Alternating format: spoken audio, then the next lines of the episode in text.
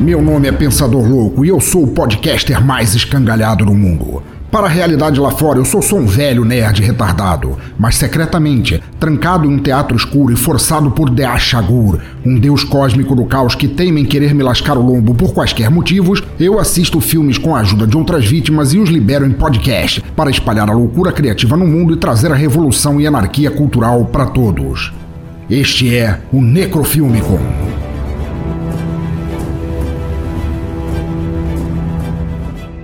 Anteriormente no Necrofilmicon. Mas não, o Faustão vai atrás de problema, vai descobre onde foi feito o ritual, vai tentar entender o que é aquilo. Não, não.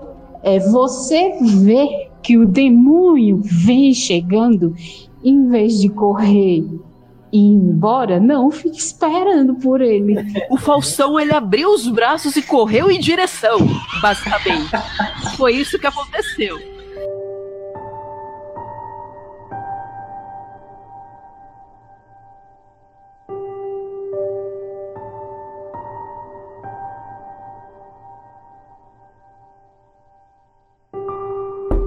Pensador.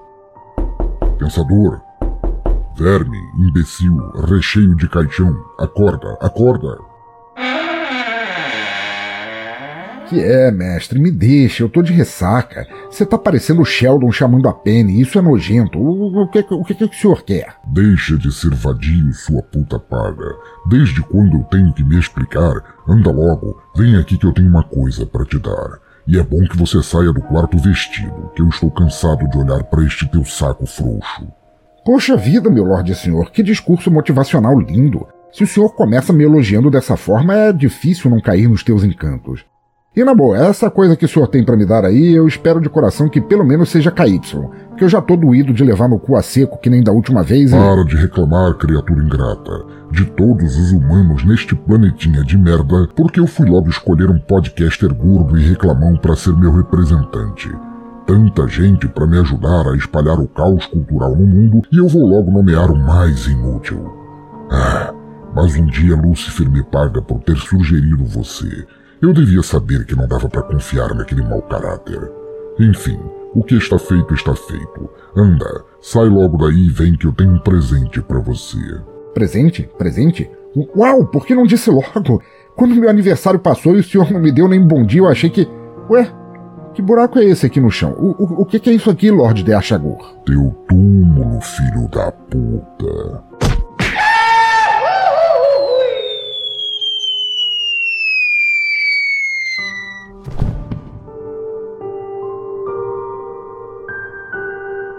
Ai ai, será que ele nunca cansa de cair nesse truque? Aff, eu já devia ter feito isso há tanto tempo. Chego, chego a me sentir mais leve, sabe? Todos estes anos aguentando o maior fracassado da Terra choramingando. Era hora mesmo de eu assumir este podcast, tirar intermediários e fazer eu mesmo a revolução. Uh, muito bem, ouvinte. Com o perdão da má palavra, comigo o buraco é mais embaixo e agora eu assumirei de vez o Necrofilmicon. Chega de pensador, chega de enrabá-lo com meus tentáculos toda vez que ele comete erros, chega da Dercy no abismo rindo da minha cara por eu não ter sucesso em minha cruzada cultural. Portanto, é o seguinte: conforme falei na abertura do episódio passado, eu vinha há tempos ficando insatisfeito com os rumos deste podcast. Primeiro, porque ele estava cansativo demais, feria os ouvidos de você e dos outros três humanos que ouvem esta bagaça. Segundo, porque ao resenhar e comentar cada filme inteiro, cena a cena, isto tirava de você, ouvinte, a vontade de ver a obra apresentada.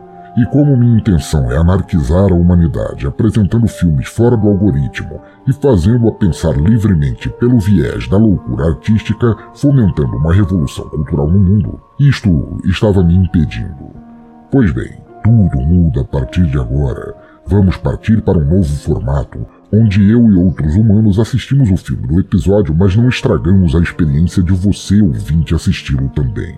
Então, apesar de eu não me importar com você e os outros dois, três, no máximo cinco ouvintes, eu espero que goste do novo formato. Ei, eu ainda tô vivo! Porra, mestre, isso doeu, tá? Vivo? Que inferno! Eu devia ter cavado um poço mais fundo. Maldito seja este gordo cuja banha deve ter amortecido a queda.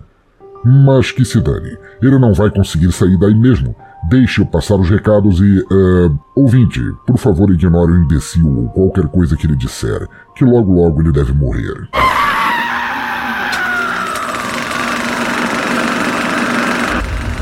Tengo referencias tuyas. Parece que no duras mucho en los trabajos, ¿no?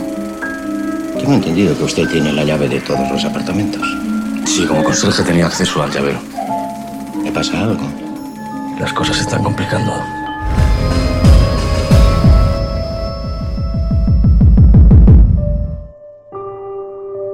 Primeiro, siga o Teatro Escuro nas redes sociais, seu ou sua ouvinte.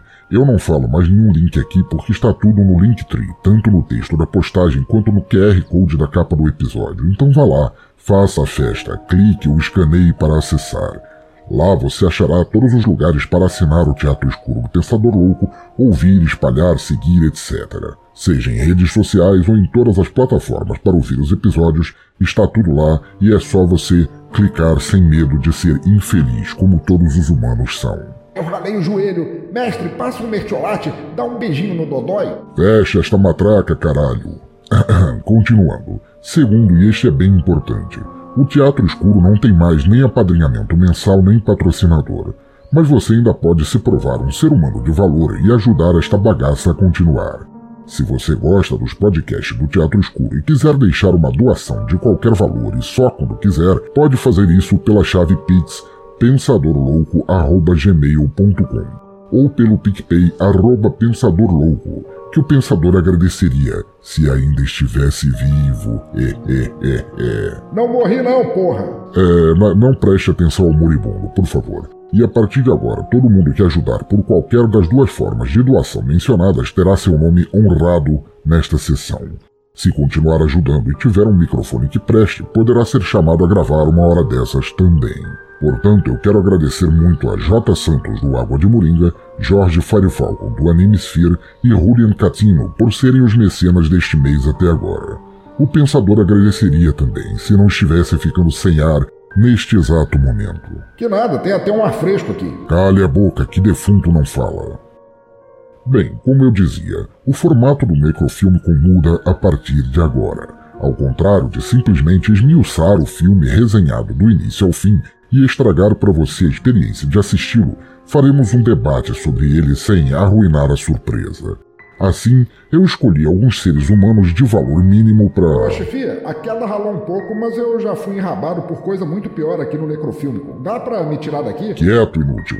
A queda era para te matar, mas já que você tem em continuar vivo, essa será tua cela, onde morrerá de fome, sede e abandono se não para salvar o mundo de tua presença idiota, ao menos para minha satisfação pessoal. Afinal, o mundo pode estar afundando em estupidez conservadora e reacionária. O Brasil pode estar lutando para sair de um esgoto fascista descerebrado. Mas ao menos o prazer de te ver sofrer, pensador, não me será negado. Que fome, que sede, tem até um frigobar aqui.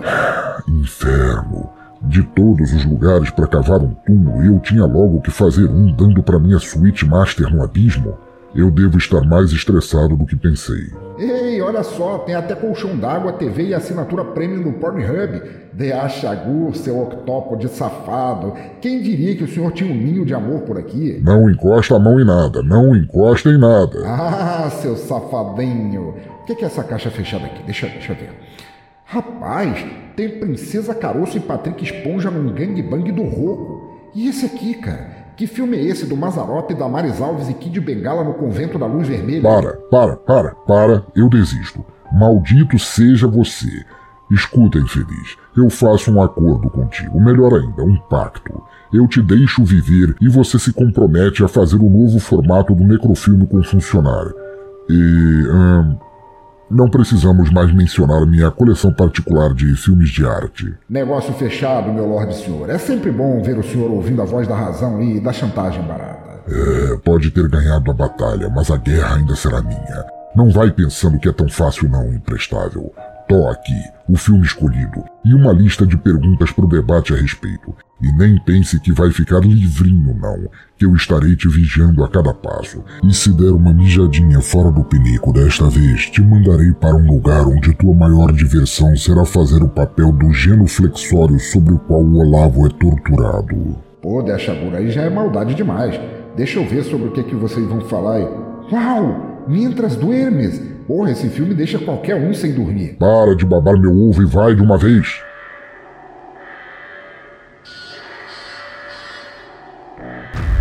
Atenção, atenção. O cinema do teatro escuro já vai começar. Feliz. Ese es justo mi problema. Que yo no puedo ser feliz.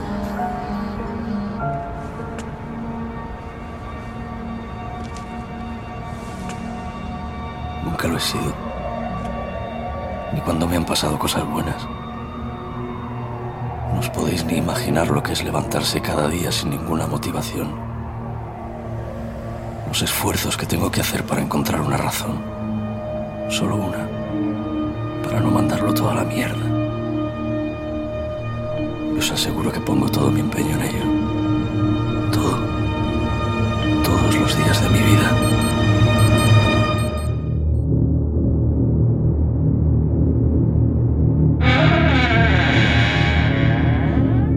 Gente, desculpa ter feito vocês esperando aí. É, Lorde de Achagur tava me sentando o lombo aqui. Ele, ele- ele- ele veio com uma ideia estúpida. Ele quer mudar o programa, fazer um tipo de novo necrofilme com e E ele já tinha falado com vocês, então vocês já assistiram o filme. Eu, eu, tô, eu tô me sentindo em um terreno desconhecido, em um terreno, diria até desconfortável aqui. Mas vamos ver se isso tá, se isso tá certo, se isso dá certo, se o ouvinte vai gostar de como vai ficar este novo necrofilme com duplação lava mais vermelho. então, ouvinte. E se o ouvinte não gostar, que se lasque, que quem manda aqui é deixar cor. Eu sou apenas um mero sextoy de seus tentáculos malévolos. Mas, ouvinte, você quem dirá se você gosta ou não do novo. É, do novo formato do necrofílmico, e você já ouviu uma voz aí, uma voz conhecida, uma voz lendária na podosfera, diria, não, não é Cthulhu, não é Shub-Niggurath, não é Nyarlathotep, é Alexandre Nerdmaster, por favor se apresente, meu querido. É Chuma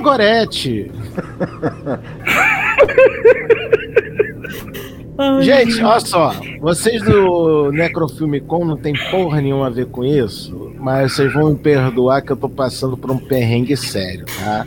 O fofucho aqui do, do Pensador, inclusive, foi responsável por eu estar aqui, tá? Que se não fosse por esse puto e pelo outro puto que tá aqui também nessa gravação, eu não tava nem aqui, tá? Devo dizer rapidamente que isso aí é, puto, é, você, é putofobia, tá? Porque, porque a puta aqui também queria estar junto do meio do coisa, porque Não, sabia filha, que você, é você devia estar aqui por mim também. Puta no sentido menino, que eu sou descendente de português, opa. Ah tá, você é putofóbico, então. Tu não, tu serias uma rapariga. Então você é raparifofóbico.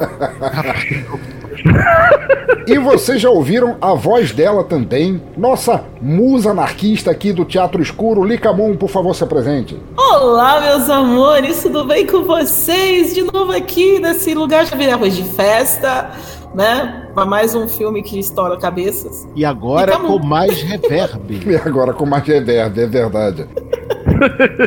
Sou eu. E vocês já ouviram a voz dele, ele, ele que não está aqui estreando no Teatro Escuro, mas está estreando no, no Necrofilmico justamente para estrear o novo formato. Jorge Fire Falcon Augusto, do Anime Sphere. Chega aí, meu brother. O E outro aí? puto. Outro gato! Outro gato! Bom, gente, estreando aqui no Necrofilme, até porque vocês já ouviram alguns contos meus lá no, no Desleituras. E eu tô Merda. esperando também a, a participação no Som no Caixão, porque, pelo amor de Deus, preciso. Sim, já estou cavando a participação, por que não? Teja cavada. Oferecido é isso, né? Sim. Mas então, todos nós assistimos este filme fuderoso, de, esse filme espanhol fuderoso de 2011, o Mientras Duermes. Entenda fuderoso como você quiser, tá? O filme veio para o Brasil com o título Enquanto Você Dorme. Em inglês ele veio com o título de Sleep Tight, que é tipo, dorme direitinho. Mas eu gostaria de pedir, independente da tradução, que Lika Moon abrisse a, a apresentação do filme a você. Lika, por favor, fala pro ouvinte agora. Se você entrasse numa locadora dos anos 80, 90, que agora não existe mais, e alugasse um VHS, que um DVD de Minha Entre Adormes, e por não conhecer o filme, você virasse a capa para ler a sinopse e ver se ele justificaria você levá-lo para assistir. Nas tuas palavras, como seria a sinopse do filme? Um zelador sociopata de um prédio se mete na vida dos seus moradores e apronta altas confusões. Ô louco, Mete bicho! na vida dos moradores, entenda você como você quiser. Exatamente. Aí você vai ter. Se mete na vida dos moradores e se, me- e se, né, e se coloca em altas confusões. Ô, e aí louco, ele vai bicho. contra tudo e contra todos para conseguir é, realizar os seus desejos mais íntimos. Maravilha. Na sessão da tarde. Eu fico imaginando isso na sessão da tarde. Um porteiro muito louco apronta altas confusões com os, com os moradores do barulho. Nós temos chantagem, nós temos suspense, nós temos voyeur, nós temos de tudo um pouco, gente. É muito bom. É muito bom. Eu não vi, mas a minha filha número 5 viu. É Quando você falou, como é que chama quando uma pessoa entra na outra, eu quase puxei sexo, mas aí eu deixei. Não. Esse filme, não- esse filme se faz pensar em tudo menos nisso, sério. Jorge Fire Falcon, quebra um galho então. Na sequência, lê pra gente, pra gente não, porque a gente já sabe, pro ouvinte, qual é o elenco principal do filme Mientras Duermes, do, do- enquanto você dorme. Se eu ficar, esse, esse título em espanhol é uma porra de um trava-língua, é difícil de falar rápido. Mentiras duermes. E olha que o meu. Mientras, é mientras duermes, Mientras sua duermes. besta. Então, a minha pronúncia de espanhol é uma bosta, velho. Ah, percebe-se. Mas E vamos eu não lá. sei se vocês perceberam também, ouvinte, que o pensador acabou de chamar Jorge Macaco Gordo, tá? Ah, tá, o quebra o galho, certo. É, isso É, aí. quebra o galho. Ah, tudo bem, não tem problema não. Vamos lá. O nosso zelador barra porteiro barra faz tudo, César, foi interpretado por Luiz Tosar. Eu não coloquei, eu não sei se vocês perceberam que o nome dele só é falado inteiro uma vez no filme. É, primeiro, eu queria agradecer muito a Luiz Tosar, que é um puta ator bom do caralho. E- Ele não é o Uhum. único puta ator bom do caralho, ou atriz boa do caralho, que tá nesse filme, mas ele faz um trabalho excelente. E você, ouvinte, se você não conhece o Luiz Tosar, esse é um cara que já fez de tudo: de drama, romance, comédia, ação. Ele é o topa tudo. Ele, aquelas taturanas que ele chama de, de sobrancelha. É, ele tem um belo par de sobrancelhas, isso com certeza. Mas o nome dele, é, aqui eu coloquei como César, porque é como aparece, mas no filme, se vocês notaram, e eu queria a opinião de vocês, o nome completo dele é César Manso. Algumas considerações sobre isso? Pouco- eu, eu achei que esse enfim é hipocrisia, né? É, enfim, é hipocrisia. Eu tenho uma observação para dizer, eu tenho uma opi- opinião a respeito das sobrancelhas dele, mas assim, as sobrancelhas dele são para compensar a falta de cabelo, né? Ah, sim, sim, sim. Ele é daqueles que se é pentear a sobrancelha pra cima fica com uma bela peruca automática. Mais ou menos isso. Muito bom. Eu gosto desse ator porque, cara, ele, é- como é que ele consegue ser tão bom assim? Eu preciso conhecer mais trabalhos dele, porque o cara, Corre o cara, o o cara dele também tá ser no filme, psicopata, né? É o cara tá no, no psico, ele é um psicopata que chega um momento que você torce por ele. Como assim? É, mais ou menos. É, não, não, não, mas. É, a- talvez seja um problema. A gente, não, não, mas a, a- a- a gente a- até discute isso um pouco mais pra frente, mas, mas o que ela falou é verdade. Sim. É, muitos anos atrás, eu vi, tipo, 6, 7 anos atrás, é, esse filme, Enquanto Você Dorme, eu fiquei tão pasmo com a atuação dele que eu fui procurar no YouTube pra ver se tinha ele falando, dando entrevista, alguma coisa assim. E tal como o cara que faz El Capitán no Labirinto do Fauno, suponho que vocês tenham assistido o Labirinto do Fauno, do, do Guilherme Del Toro, Já. que também faz um papel tétrico, um papel de uma pessoa pérfida e tal, ele, ele tava felizão, com a cara sorrindo, assim, a cara feliz, uma cara juvenil que você não imagina que ele tenha no filme, falando assim, pô, eu quis durante tanto tempo interpretar um vilão, porque só me colocam pra fazer drama, ou romance, ou, ou ação, ou isso e aquilo, e, e quando o diretor me entregou esse roteiro, eu falei, puta merda, é agora, deixa comigo que eu vou caprichar, e, velho, ele caprichou. Ele é muito bom. É, é um, é um filme. É que assim, não é um filme que te deixa feliz, né? Mas ele é um filme muito bom. Né? Bom, depende. Se você conseguir ser feliz vendo esse filme, meu filho, cuidado, o psicopata pode Exato. ser você, tá? Isso que eu ia falar, cuidado. Bom, não quero, não quero ficar perto de você. Continuando aqui, é, Maria Etura como Clara. Ô, Clara, ô, Clarinha. Ê, Micalateia. também, também é uma atriz excelente, já vi vários filmes com ela. Eu diria mais, ela é uma, É uma puta, puta atriz. boa atriz. Essa é a piada eu vi dobrando a esquina, mas vamos seguir. Iris Almeida, que fez a Úrsula, a menininha, dedo duro. Ah, tá. Eu tava pensando quem é Úrsula. Agora que eu agora que eu me toquei a dedo duro. Que é o, é o único filme da carreira dela. Ela agora já é adulta, afinal de contas, esse filme já tem 11 anos de idade. Agora, em 2022, ele tem 11 anos de idade. Ela virou palestrante motivacional e modelo. Que merda, hein? Essa então é uma psicopata mesmo, que virou Ué. coach. Esse filme fez um é, esse filme teve um impacto na vida dela. Puta que pariu. Ah, Alberto San Juan, que fez o Marcos, o namorado, vulgo vítima da vez da, da Clara. Ou como diriam os spoilers, o corno. Petra Martinez como Senhora Verônica. A única pessoa que eu acho que era boa nessa história toda. É, quer dizer, é mais ou menos. É. A Clara também era uma pessoa boa. Bom, mas a gente, a gente discute isso depois. Carlos Lassarte como o vizinho do 4B. Também conhecido como velho filho da puta. Que é um de dois únicos personagens que não tem nome no filme. Vo- Ouvinte, você, eu não sei se é, Jorge, Lica e Nerdmaster já assistiram a franquia REC, que é do mesmo diretor, do Jaume Bagualeró, mas ele também, também está no REC 1. E ele tem um bigodinho de traficante paraguaio. Ah, é o bigodinho, cara. Não eu sei. Eu tava percebendo a cara desse filho da puta na. É que ele tava com o lugar. cabelo pintado de preto em, em REC, com aquele bigodinho bem ralo, aquele bigodinho de Zé Bonitinho. Nossa, gente, eu, você sabe aquela sensação de que você já viu essa pessoa em algum lugar e não lembra onde? Eu já vi. Então, agora eu tô, né? Agora eu descobri finalmente. Esse, esse diretor, ele se especializou em gravar em prédios, é isso? Não, mas ajuda no processo. Eu acho que, acho que poupa em locações. Que foi? Se, se especializou em gravar em prédio, vai fazer a versão espanhola do Sidebar? Podiam ter chamado ele. Tomar lá na cá. e por fim, fechando o elenco, Margarita eh, Rosé, que é a mãe do César. Papel mais fácil, porque. A senhora só Né? fica aí, faz cara de triste. Pronto, toma teu, toma teu salário aqui. Agora, só uma perguntinha idiota. Vou fazer uma perguntinha idiota. Numa determinada cena tinha duas velhas. Qual era a A mãe? mãe era com quem ele tava falando, porque a outra tava desacordada, barra ou em coma.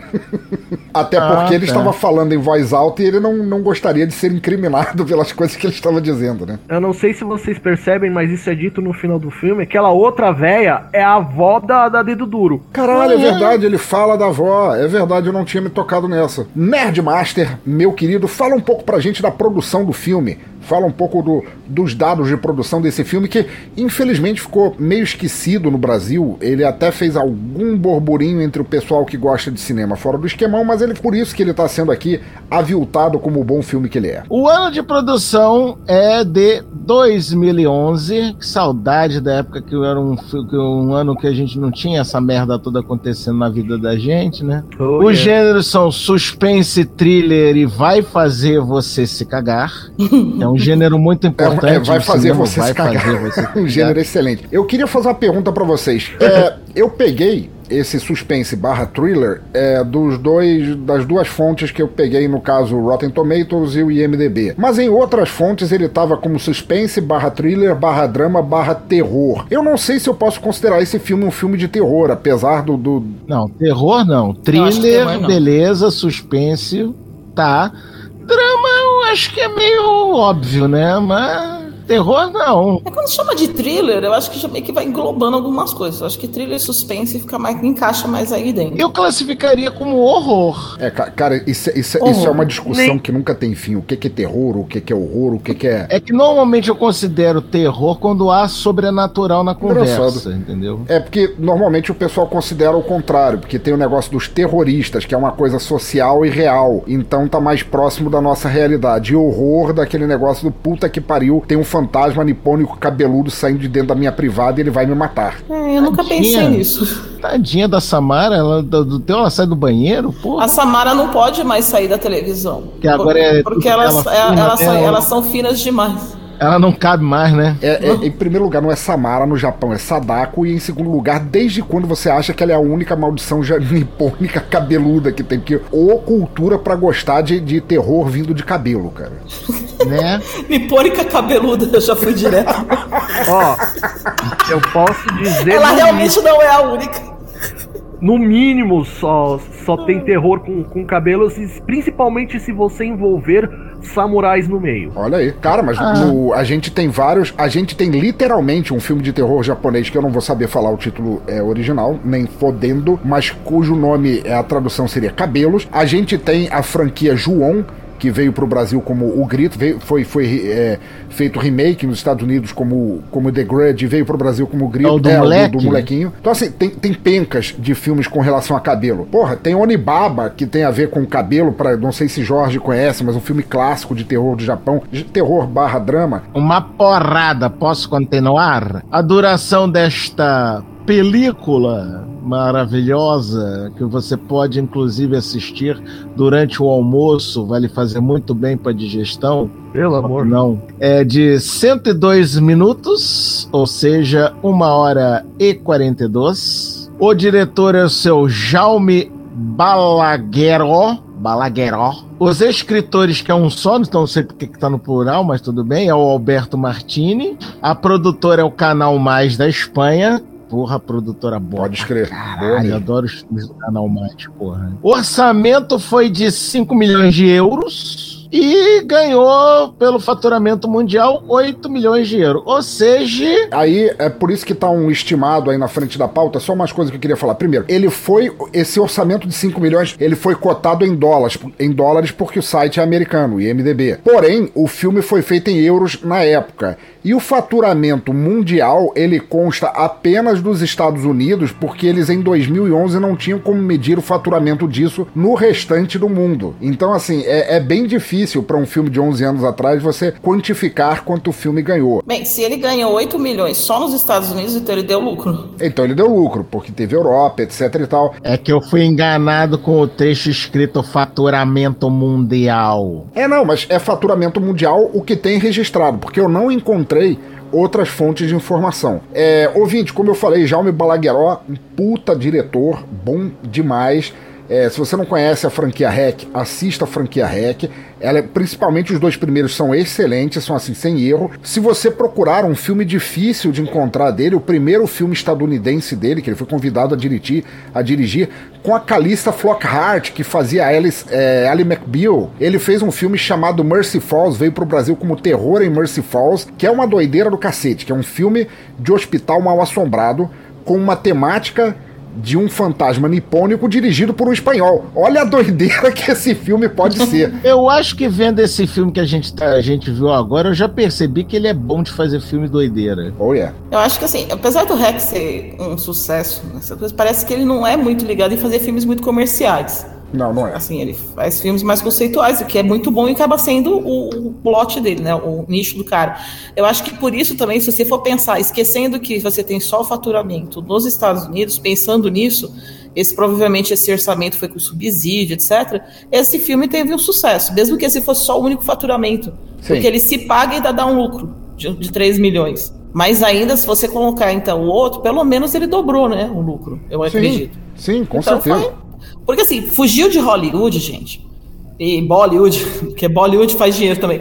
Mas fugiu desses dois lugares, assim, se, se os filmes se pagar e, e der pelo menos 10% a mais, já é lucro. Isso foi 11 anos atrás, a gente mal tinha o início da, da, da- da Marvel, tinha tido, acho que Homem de Ferro em 2008 ou 2000 2008 ou 2009, não foi? Um negócio desse, assim? Oito. Oito, obrigado. Tava encaminhando e tal, mas é, de lá pra cá, vocês têm que entender, você tem que entender, o ouvinte que tá ouvindo, a- as salas de cinema, elas foram de tal forma sequestradas por blockbusters, que não só esse filme não passou nem perto do cinema, ele veio pegar a, a fase final das locadoras no Brasil, como se você não estiver procurando muito, você nunca vai ter acesso a isso. E é um filme bom feito a porra. Ah, cara, isso é isso é sacanagem, não, desculpa. Eu achei o filme foda pra caralho, tudo bem. Mas esse filme tem a cara de estação Botafogo, cara. Tem a cara de. é, pá, é, como é que é? Aquelas centro Itaú de, de cultura, cara. Porque não, eu não vejo esse filme sendo propagado pelos. Pelos cinemas, assim, normalmente, tipo. Esse grupo Severiano Ribeiro. Mas então, pra concluir, eu queria, eu gostaria de ler. Eu entrei no Filmou, aquela maravilhosa Pra rede cara? social. Tu gosta de sofrer, né? Eu já vi pelo filme, pelo filme que tu faz a gente assistir e pelo onde você vai procurar comentário pra esta porra deste filme, né? Tu gosta de sofrer, né? Mas é, é, eu gostaria das opiniões de vocês sobre as opiniões das pessoas do Filmou sobre o filme. Ou seja, quero que a gente faça um react dos reacts. É, que eu, eu gostaria da reação imediata de vocês. Eu não tô mais colocando nessa parte, eu fui avisado é, juridicamente a não deixar o nome das pessoas que fizeram esses comentários, porque pode Também dar que se problema. foda os nomes, né? Que se é, for você dos pode ser processado, inclusive. É, né? que eu Então gente ser processado. fala- Então, eu vou apenas falar assim, começando por um comentário que obviamente veio de um, de um ser masculino que falou: realmente é muito bom tirar o sorriso de uma mulher promíscua. Ótimo filme. Pro Nerdmaster, que tinha falado assim: se alguém gostar desse Se alguém se sentir bem no final desse filme, eu acho que a gente achou um exemplo. O que, que você acha, Nerdmaster? Preciso comentar? Psicopata. Eu tenho três palavras pra ele. Precisa de terapia. Não, ô, terapia, não, eu acho que terapia nem vai dar mais chance pra esse cara, não. Ele tá precisando já de medicamento tarja preta. Comentário sobre esse comentário. Psicotrouxa. Próximo. Fiquei esperando o bom momento do filme e nada acontece. Que filme tosco, irreal, caricato e superestimado. Decepção pela nacionalidade da direção. Qual vocês acham que era o bom momento que ele tava esperando? Ele tava esperando a troca de tiros, uma explosão? O que que era? Eu acho É. que ele tava esperando ter um final feliz. Eu acho que ele tava esperando, sei lá, o Ultimatum, é, o, o Avengers. Eu não sei o que esse cara tá esperando. Desse, Quer dizer, o comentário ainda te- termina com um pouco de. Gente, hoje meu cérebro não tá funcionando. Eu tô em ritmo de férias, né? Assim, com um pouco, quando a gente tem, quando a gente tem uma- um preconceito com uma pessoa de outra nacionalidade, a gente chama isso de Xenofobia. Xenofobia, muito Xenofobia. obrigado. Então, assim, termina com os traços de xenofobia. É, é um filme, é um filme parado. Assim, se a pessoa quiser. É, é ultimamente, as pessoas estão tão assim rápidas, né? Que eles não tão, as pessoas não estão tendo mais paciência de assistir filme no YouTube, é, vídeo do YouTube, porque acham que é muito lento. Entendeu? Então imagina, o filme que é gravado nesse, nesses planos, sequências imensas, aquelas coisas sem silêncio, o silêncio que preenche ali com a imagem, a música, tudo faz parte da composição do filme. A pessoa que está acostumada com essa geração filmes de heróis, ou sabe, não consegue parar para assistir isso aqui. Vai achar um filme que é, nada acontece. Agora, a pessoa querer que esse filme seja baseado em fatos reais, Lica, o nome desse tipo de gente é imediatista. É, pois é. Eu já digo diferente. O nome desse tipo de gente é imbecil. Concordo. A galera que, que eu acho que daqui a alguns anos, deixa eu fazer minha predição de polvo, que não, polvo é da Achagura e seus tentáculos, mas predição de, de vidente, assim, daqui a alguns anos o filme vai ter que começar pelo plot twist pra já entregar o choque no início. Senão o pessoal já perde a atenção, é isso? Não, né, no, não assiste. No futuro próximo, os filmes vão ser passar de trás pra frente. Eu não tenho nada a ver com o filme aqui, mas eu vou falar. Eu, eu vou, eu vou dar uma opinião aqui sobre um outro filme, só pra dar uma. Ver. Eu sei que é polêmico, muita gente vai me odiar por isso, mas me julgue. Que é a- o, o filme do Assassin's Creed. Eu vou ser calma que você vai entender onde eu vou chegar. É um filme que foi feito pra pessoas que necessariamente não conhecem a história. Ok? E é um Ah. filme que tem que começar, que tem que introduzir as pessoas no ambiente.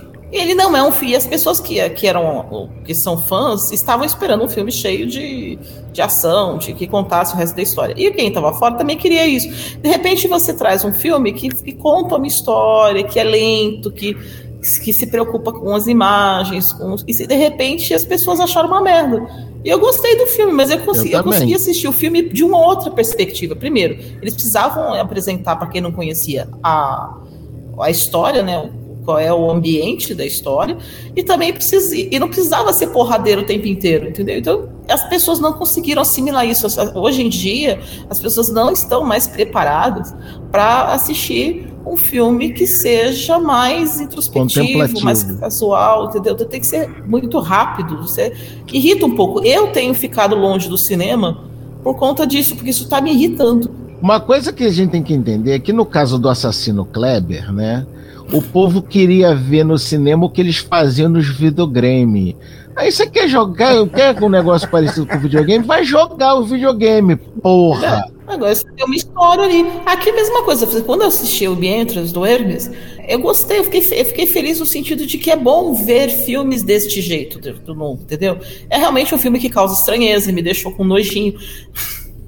Eu já tava pensando que a, que a Lika era outra psicopata, que ela já tava falando, eu tô gostando desse filme, olha o perigo. Eu gostei da forma com que ele é contado. Ela ah, é tá. uma psicopata. É então, é apenas que, que ela seja. é a nossa psicopata.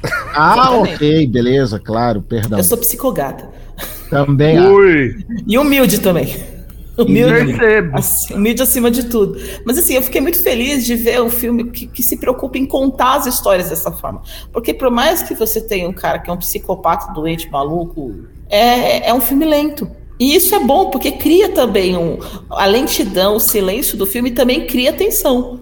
Uhum. Eu diria que a até o canal de ASMR faz parte da trilha sonora desse filme. Porra, velho. cara, o som tá muito fantástico, cara. O som é muito fantástico. Né? Acho que o som e a fotografia são. Mas, é, se vocês notarem, eu acho que o, o Jaume Balagueró ele faz muita homenagem ao Hitchcock, que, que tinha que tem muitas tomadas e sequências ali, cara, que é Hitchcock puro, cara. É, tinha cenas ali que era cuspido escarrado psicose, cara. Nossa, muito, muito mesmo.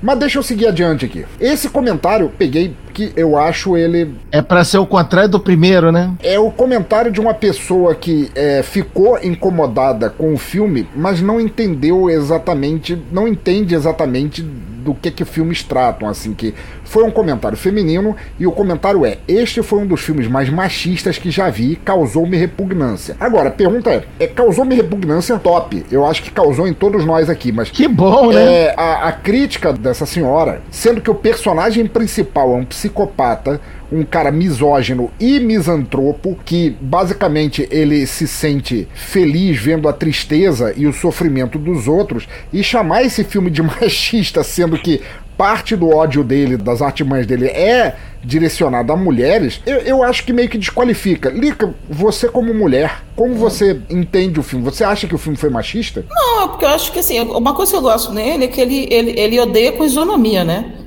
Eu acho que o ódio dele é, é, é para é todos os lados. É, ele sem não, gênero, não. Ele, não, ele não, não, não tipifica, não. Ele, ele odeia todo mundo por igual. Ele não é um filme machista a partir do momento em que ele não se foca na questão de ser mulher ou não. Ele foca naquela pessoa não porque ela é mulher. Eu acho que a pessoa que leu aqui militou muito errado, sabe? Acabou, é. acabou sendo quebrado. Eu também porque achei. assim, ela, ela, ela, ele não gostava dela porque a felicidade dele, ele não é um psicopata, um sociopata, sei lá que quer matar as pessoas. Ele, quer uma, ele é um psicopata que quer, que quer que, que a felicidade dele é tirar a felicidade dos outros. E o que deixa ele puto com ela é justamente porque ela não fica triste. Sim. Entendeu? Ela é, ela é tipo a Sofia do mundo Sofia, sabe? A Poliana, né? Ela faz o jogo O Jorge vai ficar feliz da vida. É a o Jorge. É a Poliana. É a, é a Saca Poliana. Clara. Ah. Tanjiro. É a não, Poliana, não, não. Ela, ela é toda ela, felizinha, ela é toda alegrinha, é a boa menina. E ele Sim. não consegue tirar, ele faz tudo para tirar o, o, o, sorriso da cara dela, ele não consegue, é por isso que ele vai em cima dela. Mas ele faz isso com todo mundo. Sim, ele faz isso com todo mundo. E outra, Nerdmaster, tirando o, o, o Tanjiro ser um bom menino, essa daí vai além. Ela é, é meio que líder de torcida, velho. É poliana. Aquela pessoa que acorda de manhã é com, com, com florezinhas espalhadas pelo rosto dizendo bom dia, sol. Bom Olha dia. só, eu vou deixar claro aqui uma coisa. Querido ouvinte, se você é dessas pessoas que acorda tipo chefe de acampamento de escoteiro, dando bom dia para o sol, para a lua e para puta que te pariu, eu vou te contar um negócio. Vai pro diabo que te carregue, eu te tá? Por isso que eu tenho horas que eu torço por ele, entendeu? Porque eu também não gosto dela. É muito me irrita. Pessoas assim me dão nervoso. Saiba que eu não gosto de você, se você é essa pessoa que acorda 7 horas, 6 horas da manhã é super feliz?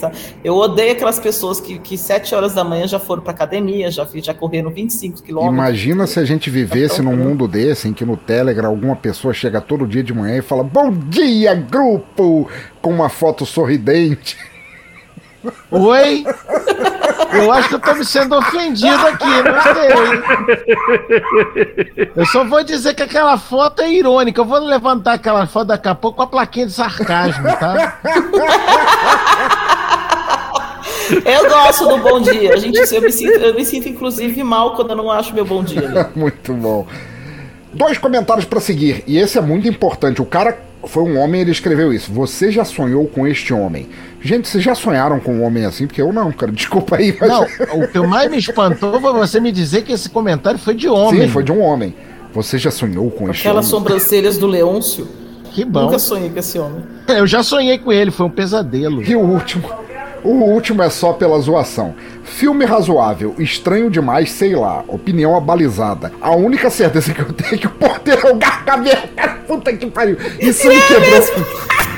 Eu só, É eu concordo, tá? Deixa eu deixar claro um negócio aqui. Eu concordo 100%, tá? Só que eu tenho uma outra opinião. O César é a versão careca do Berlim de La Casa de Papel. Porra, velho, com certeza. Mas eu já tava achando realmente que ia ter uma parte do filme que ele ia gritar Smar!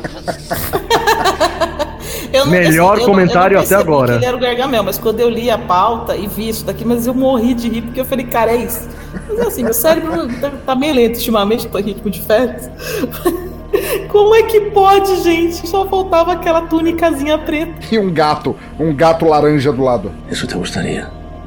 Poder deshacerte de la mierda que has parido. Bom, vamos lá. Antes da gente partir para a nova versão do Necrofilme, que a gente vai é, debater alguns pontos, algumas perguntas, eu separei 10 perguntas essenciais aqui sobre o filme. Eu só queria situar você, ouvinte, sobre que filme a gente é, assistiu e por que você deveria assistir. Então, tem um prédio, um prédio muito exclusivo de pessoas ou abastadas ou é, aposentadas na Espanha. Eu diria também que eram pessoas abestadas. Ou com certeza. E neles temos César. César, ele é zelador, ele é porteiro, ele é o quebra-galho, ele é o faz-tudo do prédio, ele mora no prédio, inclusive, ele tem um, é, o apartamento dele no térreo lá, que é um apartamento muito mais amplo e cheio de cômodos do que eu imaginaria que um porteiro tem. Aquilo ali é o. o porão, né? É, é o porão e ao mesmo tempo é um apartamento e tem. Cara, tem tudo ali. Se você for ver, dá pra você filmar um filme inteiro naquele lugar, mas beleza. E basicamente assim, ele é uma pessoa triste, ele tem algum problema, talvez, uma- alguma falta de serotonina na vida que não deixa sentir prazer. Algum problema é bondade no teu coração, né? Eu diria alguns problemas. Ele várias vezes sobe no topo do prédio pensando em se jogar porque ele se sente triste e ele tem certeza apenas de uma coisa na vida. Ele sabe que ele tem um problema e que ele só se sente feliz quando as outras pessoas à volta dele estão tristes, ou seja, não basta ele se sentir um merda. As outras pessoas têm que se sentir piores. Então, ele dedica o tempo dele inteiro na vida fora o tempo dele de trabalho, etc e tal, a pregar pequenas peças nas pessoas para ver elas se sentirem tristes, infelizes, raivosas. Pequenas? É, não, começa pequeno, verdade seja dita. Algumas delas são pequenas. A gente já vai falar do lance dos cachorros etc e tal. Saca a comparação? Dick Vigarista. Porra. Ele não quer ganhar, ele só quer ver os outros Ele se só quer ver os outros se fuderem. É, basicamente é isso. E entre as pessoas existe Clara. Clara é uma mulher jovem, bonita e estranhamente feliz. Ê, Micalateia. Tão feliz que chega a virar quase que um cabo de guerra de tentativas dele de fazer ela ficar triste. E o filme é baseado nisso que vai, infelizmente, escalando. Cara, tem uma cena que inclusive o César tá falando com a mãe dele. Cara, eu tô conseguindo fuder com a vida de todo mundo, menos com a porra da Clara. Eu não consigo tirar o sorriso da cara daquela filha da Como puta. ela meu ousa Deus ser do feliz? Eu não, não classificaria ele nem ainda como psicopata, porque vai ter um ponto pra gente discutir isso pra frente. Mas tem é, o César, tem a Clara, que é essa mulher extremamente feliz. Tem a Úrsula, que é uma adolescente de que 14, 15 anos, É uma capeta em forma de guria. que ela basicamente ela sabe de um segredo do César que a gente descobre logo no início, né? Que ele todas as noites ele dopa a Clara, ele deita na cama com ela como se fossem namorados, ou marido e mulher, tanto que a primeira cena ele acorda e você pensa que eles estão na cama porque eles são um casal, até você descobrir que na verdade ela estava dopada e que ele faz isso toda noite e ela sabe desse, desse segredo dele e ele paga ela, que é uma parte muito importante da personalidade dele, ele paga a garota para ela não abrir o bico. Nós temos o Marcos, que é tipo a versão espanhola do Erson Capri, pra quem lembra do Erson Capri. Nossa senhora! É um Erson Capri depois do Covid.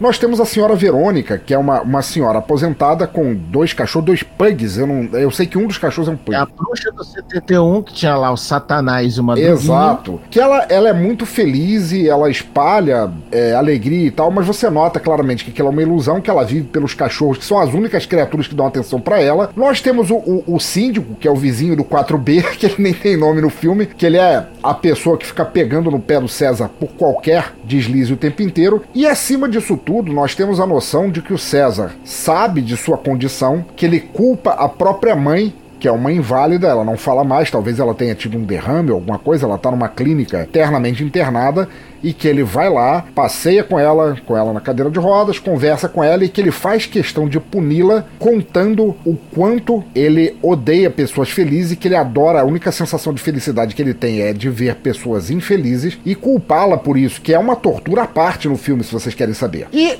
nesse circo de, de situações e personagens a gente tem o filme. Então. Esse hospício, cara, que não tem ninguém normal nesse caralho desse filme. É realmente normal, normal, não tem ninguém não. Se eu, é, não, não tem. Eu tentei, mas não, né, eu falhei. Então, a pergunta não é essa. A pergunta mais correta é se dizer o que a gente pode considerar normal. Afinal de contas, nós quatro estamos aqui, nós quatro somos amigos e ninguém aqui é normal, senão vocês não estariam gravando um necrofilme. pô. Basicamente é isso. Mas pe- pergunta um. Vocês assistiram o filme pela primeira vez. Eu já tinha visto antes porque eu sou um verme. Então, como vocês se sentiram quando acabaram de assistir o filme? Qual, qual- qual- qual- foi o popurri de emoções que vocês tiveram? Eu mandei pra você assim que eu terminei de assistir o filme. Eu escrevi, puta que pariu, que diabo de filme é esse? Maravilhoso. Eu já perguntei pra ele, tu tá de sacanagem, tu sabe que eu tô saindo de um quadro de depressão e tu me manda esta É, merda. cara, o necrofilme quando é a chagor não poupa ninguém. Da minha parte, eu terminei o filme, fiquei com um puta de um nó na garganta, me perguntando assim: onde é que eu já vi algo parecido no noticiário policial, velho? Pô, pode escrever, cara. Muito bom. Você deve ter visto imagem do Datena. É é uma sensação ruim, cara. Você termina o filme ruim. A sensação, sabe a sensação de que você comeu muito e ficou cheio, assim, com aquela sensação da comida que perdeu na garganta? É uma sensação ruim. Eu diria até mais, é um filme irro de puta. O que nos leva à segunda pergunta, então. Qual foi, pra cada um de vocês, qual foi o maior momento de tensão barra sadismo, poupando o final? Pra... Esse a gente vai deixar pro ouvinte descobrir. O final também é sacanagem, né? Mas- Na boa, o maior momento de tensão barra sadismo pra mim é quando os três estão na cama. Nossa! Cara, Não. sacanagem, Pra mim, é quando sacanagem. ele tá, Pra mim- ele tá embaixo da cama. É. Não, isso daí mim- acontece toda hora no filme. Não, mulher, tem uma, tem uma cena que estão os três em cima da cama porque os dois estão dopados. Exato, é essa cena que eu tô falando. Foi a cena que me deixou com um nó na garganta até o final do filme. Exatamente. Pra mim, a cena que me causou mais tensão barra sadismo, como tá perguntado na pergunta, né? Foi o filho da puta encher a casa da mulher de ovinho de cucaracha. Puta merda, cara. Aquilo, aquilo ali é foda, cara. Porque primeiro a gente não sabe que merda é aquela, né? Ele tá passando a porra de um gel. Que tem uns pontinhos pretos. Tá com os pontinhos pretos. Ah, foda-se, né? de repente, eu não sei o que que é aquilo. Caralho, foda-se, né? Ele tá passando a porra do gel. Aí depois, papo vai, papo vem, dias depois começa a brotar barata da puta que o pariu de tudo quanto é lugar. Eu falei. Oh, beleza, que merda, hein? Que bonito, seu filho de uma puta. É basicamente, é basicamente a parte em que ele fala: Ah, você, você tá ficando feliz demais? Vamos piorar um pouquinho Não, as e o pior de tudo é que essa, essa ideia É. partiu do fato de que ele viu que a mulher tinha uns 40 vidros de inseticida em casa, né? Pra você entender, ouvinte, a, a Clara é, ela é uma mulher bonita, uma mulher jovem, etc e tal, e ela é excruciantemente feliz. Então, entre todas as noites que ele tem uma fixação por ela, que ele dorme com ela, que ele molesta ela, etc e tal, droga ela, etc e tal. Antes dela acordar, ele tende a vasculhar a casa dela, é, olhar no armário do banheiro e, e vendo que ela tem é, uma pele tão bonita assim, ele começa a tentar estragar. Ele faz injeções de, de, de algum produto que eu não entendi direito. Se alguém puder me dizer o que é aquilo. Na loção facial dela, ele coloca, supondo que ela seja alérgica, frutas podres na geladeira dela, tudo pra estragar. E ela vai ficando, cada vez ela acorda, ela se olha no espelho, puta que pariu, cara, que pele manchada do caralho que eu tenho, mas aí ela se maquia, escova a, a depressão pra lá e sai felizona e ele fica putaço. Quando isso, quando isso não surte efeito, ele parte pras baratas, né? É porque, é porque assim, ah, pra mim as baratas não, não surtiram efeito, porque normalmente quem mata as baratas aqui em casa sou eu. Olha aí. Você. E a minha mãe. Agora, o que mais realmente me, me, me deixou de, eh, tenso pra caceta.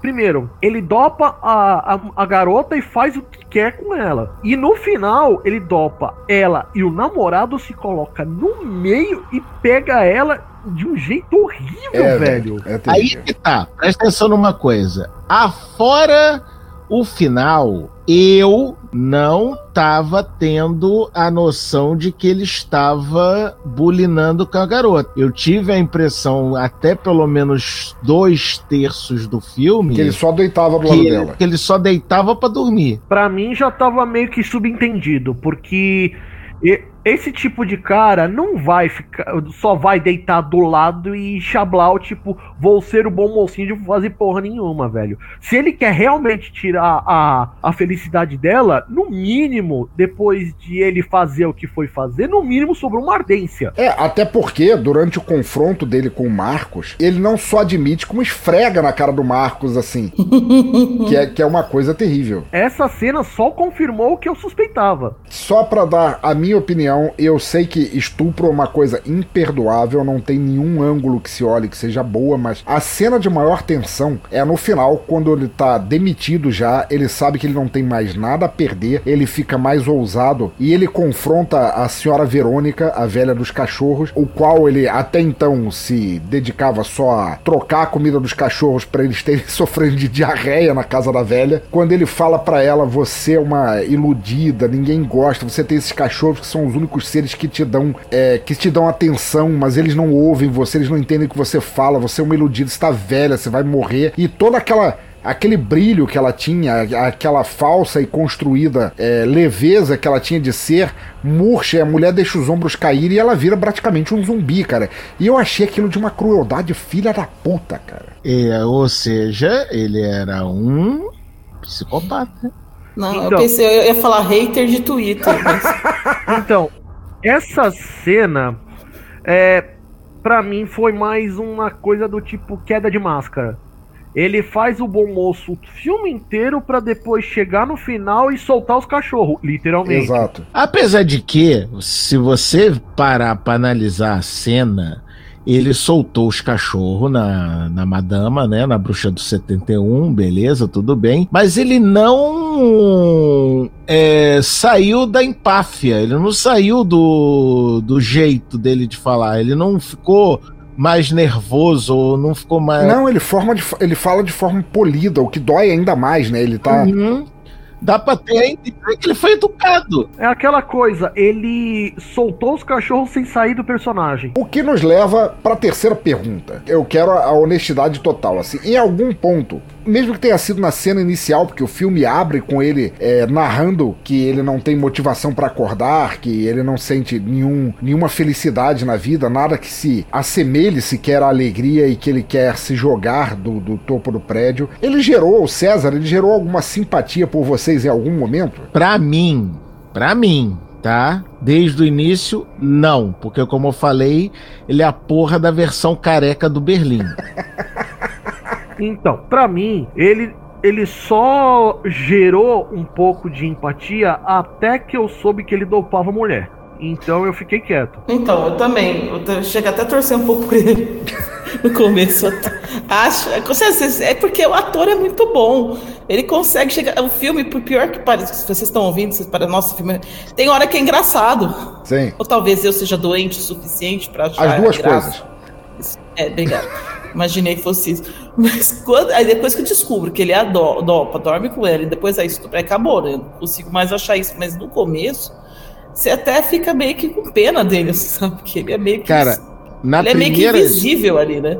Na primeiras cenas do filme, tá? Quando ele bota lá o uniforme de porteiro, vai no porteiro e fala com a Clara de uma forma, vamos dizer, mais formal, tal e coisa, eu pensei, hum, tá, quer dizer, eles são amantes, mas ele não pode na, na, na porta, ele não pode mostrar que ama ela, tal e coisa. Aí depois vem aquela história da dopagem, porra, é filha de uma puta. É bem complicado, assim, e, e o, o, filme ele não, ele não, ele não dá um lado bom para ele, de momento nenhum. Em momento nenhum ele dá um, mesmo no momento em que, em que ele fala, tá vendo, Clara? Eu não sou esse monstro que você imagina. Você ainda assim sabe que ele é. Mas ao mesmo tempo, o cara é doente. É, nós sabemos que, que pessoas sociopatas, psicopatas e outros patas ali é, tem uma deficiência de, de, de, do hormônio tal que impedem que eles, que eles sintam empatia ou que determinada função do cérebro não deixa ele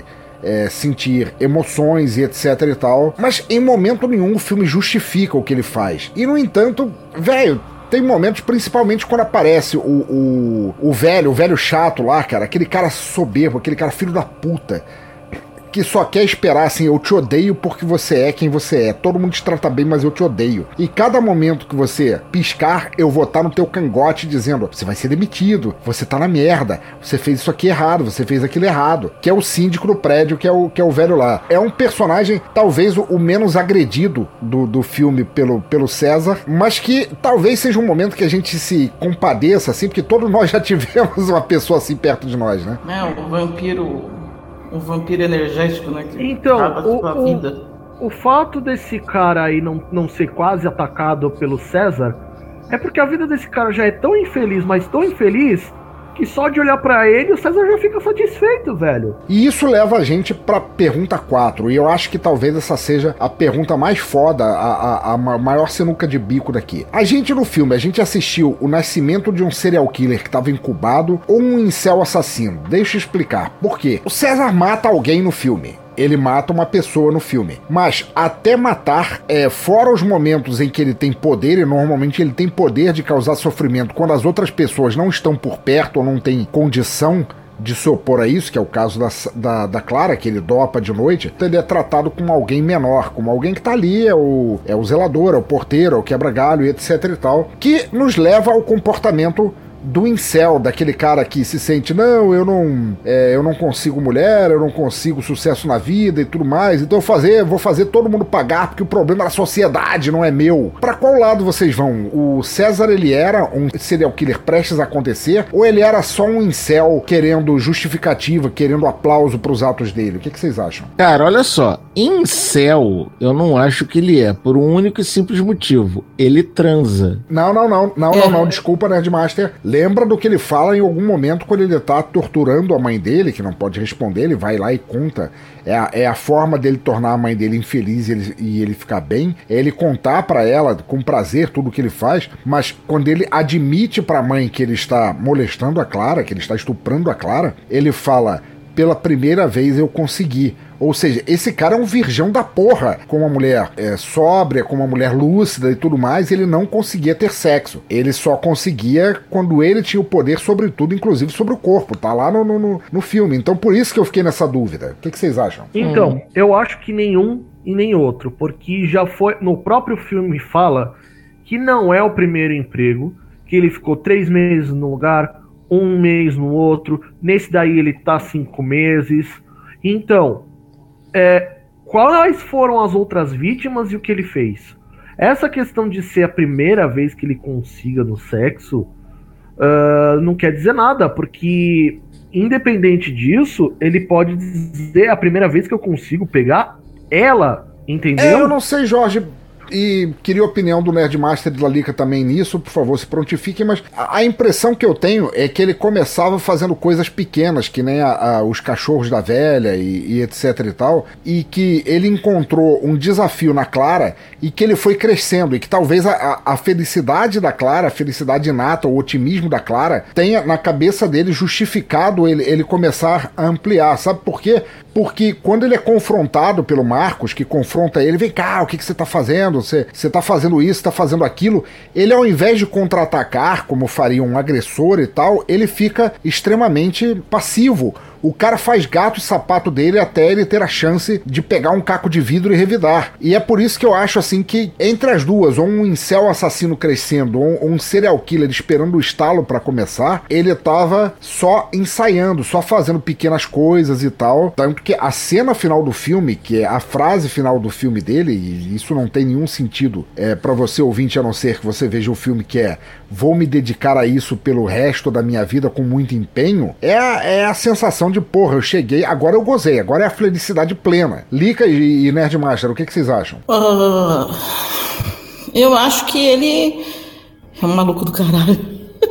Isso é, ó, isso é um Isso é óbvio. Não, não, Eu não é, diga, ó, ele- mas isso é um ponto. Eu acho que ele é, É um, um ponto incel mesmo. Que, que, que se torna um serial killer incubado, talvez. Olha aí um, Que não tem. um combo dos dois. É um combo da desgraça ali, porque, mano, ele é do. Ele é um sociopata maluco. É, Assim, gente, só tem uma morte no filme, mas ela é feita de um jeito. Nossa, Aí Que eu tá uma acho que foi isso que me pergunta. deixou ele com a é um barriga ruim, sabe? sociopata ou ele é um psicopata? É, se- segundo a, a- a nomenclatura atual, as duas coisas querem dizer o mesmo. É, antigamente, sociopata queria dizer um cara que tivesse apenas uma personalidade, um transtorno antissocial, e psicopata era aquele tipo um Hannibal Lecter, um Michael Myers, quer dizer, menos a- o fato de morrer e depois voltar. Mas, é, e agora as duas coisas se uniram e as duas coisas querem dizer a mesma coisa. É, então eu vou dizer o seguinte, que, que, que eu fiquei mal, assim, depois. Eu tô- aliás, eu tô mal até agora, assim, meu estômago tá embrulhado. E, e eu acho que ele é um, um, incel, um incel killer incubado, talvez seja o nome. Que eu não sei, eu não sei assim, como definir esse cara. Ele, ele é um filho da puta. É isso que ele é. Essa, é a met- é- essa seria a definição mais correta. É desgraçado, mano. Com Filho da certeza. mãe, ele, ele- a felicidade dele tá em destruir o outro. Assim, e pra mim, ele é a metáfora do hater de internet. A alegria do cara é ficar na frente da da- do celular destruindo a autoestima e a confiabilidade e o humor das pessoas. Você diria então que ele é o. Ele é um usuário babaca de Twitter com acesso a outras pessoas, acesso físico a outras pessoas. Exato. O que seria, o que seria um. Se o, se o usuário babaca de Twitter tivesse acesso às pessoas, se as pessoas que estão ali com ele tivessem todas num prédio. Muito bom. O que aconteceria se ele, ao invés de estar digitando, ele pudesse fazer isso pessoalmente, entendeu? Aquela pessoa que você fala assim, ah, gosto de batata. Aí o pessoal fala assim, você tem que parar, de- você tem que apagar isso, porque dá gatilho nas pessoas que não podem gostar de batata. entendeu? Como você ousa gostar de batata se tem tanta gente passando fome no mundo? Você tá sendo tuberculofóbico. O que será das beterrabas se você ficar promovendo o amor pelas batatas? Ah, lá vem o vegano, tá vendo? Só gosta de batata, carne não come. Essa é esse tipo de pessoa que não tem o que você dizer, o que você for falar, o que você disser, vai ser usado contra você com certeza. entendeu? Isso aí é assim, o que, que aconteceria se a gente pegasse esse cara e colocasse num prédio e colocasse as pessoas que ele odeia ali pra ele destruir? A felicidade, a alegria do cara é destruir a felicidade das pessoas, é um filho da puta. Você tá dizendo que seria, num- numa transposição pra, pra realidade brasileira, o que seria se você colocasse o, o Bolsonaro como zelador de um prédio e membros do MST como moradores. Mais ou menos isso. Excelente. Olha, não tenho contra-argumentos contra isso. Eu acho que a gente acabou de colocar um cenário que todo mundo vai entender o que a gente quer dizer. Com certeza. Não, mas eu, eu fui no mercado hoje, comprei três coisas, eu comprei cinco coisas e gastei 50 reais. E eu devo dizer que foi, o- que foi pão, manteiga, ovo, não, pão, manteiga, é, leite e batata e aveia. Foi isso que eu comprei. E eu gastei 50 reais. O que gastou com certeza foi a aveia. É. Né, Foi. a véia. Não, porque, A não, porque véia. ovo tá caro pra caralho, velho. Tudo tá caro não, pra eu, eu, caralho. não, eu, não comprei, eu não comprei ovo, não. Eu comprei aveia, não aveia. Ah, tá. Então, resta, resta a pergunta: o que não tá caro pra caralho hoje em dia? Eso te gustaría.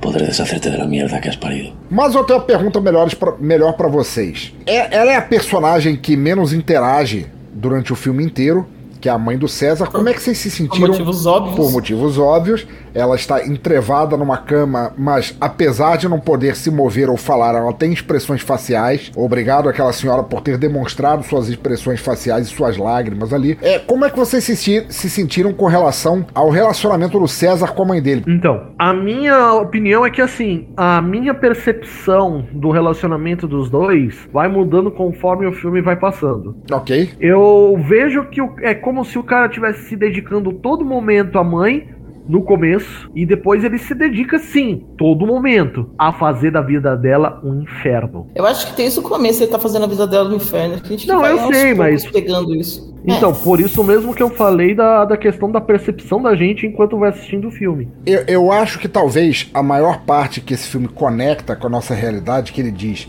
puta que pariu, que, que deixa a gente nervoso de pensar, puta que pariu, eu acho que isso conecta com a minha vida, é a gente imaginar o quanto na nossa vida, apesar de toda, toda a tecnologia, etc. Então, afinal de, de contas, esse filme foi feito 11 anos atrás. A coisa mais próxima de tecnologia que eles têm nesse filme é um SMS.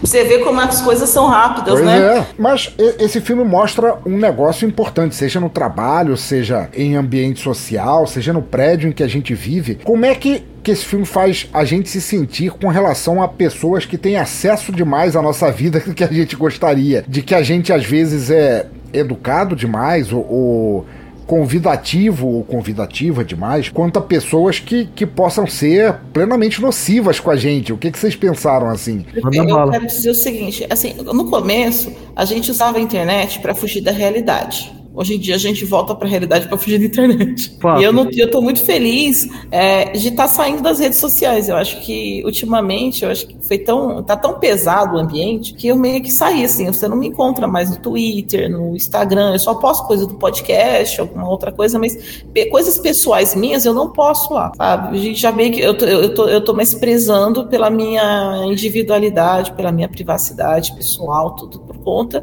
desse negócio das pessoas estranhas com acesso demais à vida da gente. E uma das coisas que me deu um gatilho, além da exceção de saco de tudo que você faz, alguém quer, quer ser. As pessoas hoje em dia querem ser especialistas em tudo, né? Então tudo quebra a internet, o que quebra as pessoas viram, todo mundo quer opinar, todo mundo quer, enfim, se irrita. E, e o meu filho, foi o Davi que me fez dar uma parada nisso, porque o Davi é uma criança que tem o celular, tem acesso às redes sociais, mas ele não as usa, ele apenas assiste as coisas, não interage, não coloca foto, veio para mim minhas pessoalmente não. falou: mãe, eu não quero mais, por favor, que você poste fotos minhas no seu perfil, porque eu não quero que ficar exposto na internet. E isso me fez pensar, falei, cara, meu filho de 13 anos tá falando pra mim, não quero as minhas fotos. E ele tem razão. Aí eu peguei e falei assim, bem, eu coloco as minhas fotos, foto de perfil, essas coisas, mas ele nem isso. Ele não coloca foto. Inclusive, tive problemas na escola por conta disso. É, porque a escola quer que a criança coloque a, o perfil do WhatsApp dela com a foto dela para a escola poder entrar. E o Davi falou: não vou fazer isso. E é isso que eu fiz chamada na escola para pedir. Falei assim, eu não posso exigir que meu filho se exponha na internet porque vocês querem ver a cara dele. Eu, desculpa, mas ele não vai colocar. Justo. E foi isso. Você encontrar o perfil dele lá, a foto dele não tem foto, não tem foto de nada. É aquela bolinha branca, entendeu? E ele tem razão. A gente não precisa estar, a gente não precisa expor o que a gente faz na internet, mesmo porque aquela vida não é real. Então eu acho que esse filme, ele meio que mostra o, o perigo, é uma metáfora do perigo que é com que é, por exemplo, se você pensar em rede social, é das pessoas terem acesso demais à vida da gente. Porque antigamente, quando a gente não tinha internet, a gente podia simplesmente se fechar dentro de casa. A gente botava, a gente fechava o portão. As vizinha, a vizinha, mas a vizinhança cuidava da vida da gente, isso era muito ruim. Agora imagina se essa pessoa entra na sua casa, que é o que, é que ele faz, né? E quando você entra nas redes sociais e abre a sua vida para as pessoas, é como se as pessoas estivessem entrando na sua casa. Isso é esquisito. Pronto, militei. Não, mas de boas, eu achei fantástico isso, mas fora do ambiente internet, cara, esse filme ele instila na gente um pensamento muito paranoico de você imaginar. Puta que pariu, cara. Eu moro num condomínio fechado. Tem o, o zelador aqui do, do, do condomínio, assim, que entra aqui em casa, faz alguns serviços e tal. Depois desse filme. nunca mais. Aqui, ó, nunca mais. Pois é, e a gente começa a pensar sobre isso, assim, o quanto a nossa vida enquanto seres sociais deixa a gente vulnerável por a gente não saber que por trás daquele sorriso sincero e daquelas palavras bondosas, se esconde alguém que quer foder com a gente feio. Pois é. Às No vezes meu- essa pessoa tá dentro da sua própria casa, né, Lano? É verdade. Você, tem um filho, você até tem um filho sociopata, um pai, uma mãe. É complicado. Um Então. parente. Agora imagina um vizinho, uma- um funcionário. E, e ainda mais quem vive em condomínio fechado, que dá aquela falsa sensação de segurança. Sim. Então, no meu caso, foi até por, por um- por- pelo motivo contrário que eu demorei a, a, a, a ir fazer terapia com psicólogo. Caralho. Porque eu, porque eu nunca quis que ninguém se envolvesse na minha vida por qualquer quaisquer motivos. Uma, a grande esmagadora maioria das vezes eu aguentava calado e, e ficava, tipo, acumulando tudo isso. Foi quando aconteceu de eu terminar com a minha ex e a porra toda explodir. Alguns dias depois eu tava no psicólogo. É, isso no- nos tempos de hoje isso é complicado, né? Porque o que a gente faz, respeitadas as proporções, é escancarar nossas vidas em redes sociais. Se é ruim na rede social, imagina por perto, imagina, imagina com acesso físico a gente, né?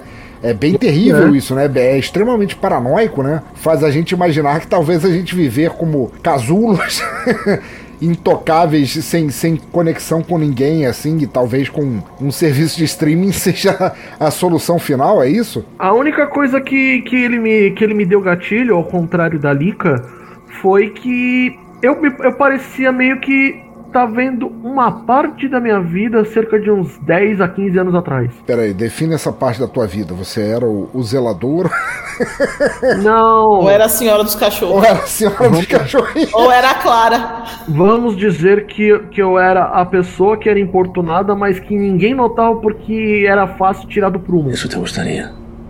Poder deshacerte de la mierda que has parido. Vamos pular pra próxima então. Essa, é uma pergunta que só vai entender, a gente vai entender, você ouvinte vai ter que assistir pra entender essa pergunta, porque ela é muito específica. César teria se jogado do telhado se Clara e Marcos não voltassem pro prédio? Eu acho que não. Ele é egoísta demais pra isso. Concordo com a Lika.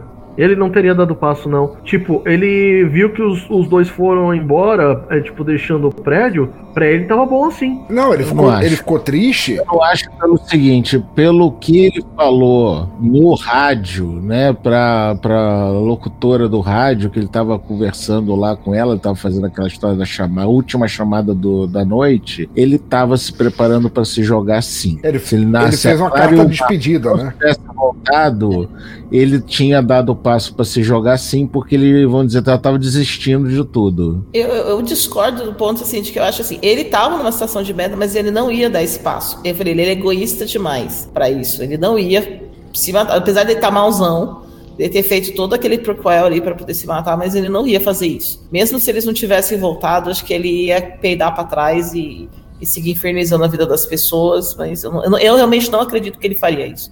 Eu concordo com a Lika pelo simples fato de ele realmente mijaria pra trás e o fato dos dois terem voltado no exato momento que ele ia pular só fez com que ele pulasse pra trás mais rápido ainda. Ok. Mas é também, a minha fonte é confia, né? Porque assim, tá tudo vem da vozes da minha cabeça. Eu acho mas pautado em nada. Não, mas é, é, é- é um ponto interessante que você, Lica e, e Jorge trataram assim, porque é aquele ponto assim que você fala, porra, eu posso simpatizar com ele, ele é doente. Nós temos noção desde a primeira cena do filme em que ele tem problemas. A primeira cena do filme abre com ele tendo problemas. E ele desenvolveu, não é uma afeição, porque ele não é capaz de afeição, mas essa obsessão que ele tem pela Clara acontece duas vezes no filme da, da Clara falar: Não, eu vou ficar fora tantos dias e ele ficar extremamente puto, porque ele não vai ter durante esses dias como infernizá-la. E quando Exato. há uma, uma, uma suspeita dela estar grávida, não, não há uma suspeita não, há uma constatação dela estar grávida de quatro meses e tal, é o que é, engatilha o assassinato do filme. E sim, essa frase ouvinte foi só pra dar gatilho pra você realmente assistir, porque puta que pariu, ouvinte, você precisa assistir esse filme. E quando ela fala, ela sai com o Marcos, fala, não, a gente vai ficar os quatro, cinco dias fora, ele realmente desiste, porque ele tinha focado todo o desejo dele de felicidade em tornar a, a vida de alguém ruim naquilo, e a pessoa ia ficar cinco dias fora e ele não ia aguentar o tranco, então ele sobe ali pra se matar, mas aí ele vê que é aquele problema assim, nós, nós vamos voltar e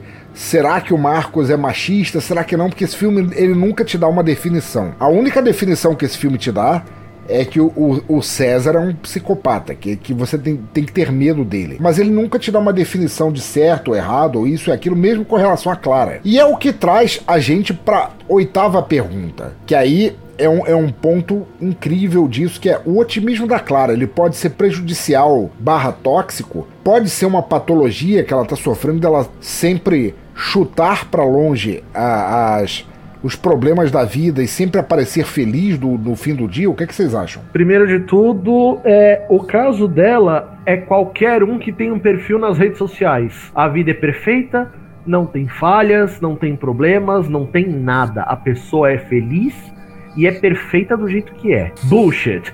O fato é, o caso dela é, uma, é o chamado mal do novo milênio, que é o povo tentar mostrar uma vida que não tem. Não é necessariamente um problema, uma, uma patologia específica, entendeu?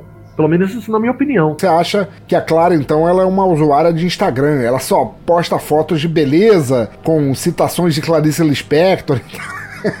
é assim? Por aí, Inclusive, além disso, InstaFood. InstaFood, food porn ou qualquer coisa do gênero que você tiver, velho. Sensacional. Porque, assim, esse tipo de pessoa, ela. Para todo mundo, ela parece feliz da vida. No particular, a vida dela pode ser a mais. Tipo, mais cheia de miséria e mediocridade possível. Mas ela não mostra isso para ninguém. Cara, eu acho sinceramente, não é o caso dela querer mostrar para os outros que a vida dela tá uma beleza, não. Ela simplesmente é daquele tipo de gente que sim é otimista ao extremo. Infel infelizmente ou felizmente, sei lá, entenda você como você quiser essa situação. Existe gente assim. Como tem o César, que é o completo apático, né? O completo psicopata sem noção das das emoções, tem a Clara que é os, o, as emoções transbordantes. Então ela é o oposto exato do, do César. Você acha que o César teria chegado onde ele chegou se ela fosse tão otimista assim?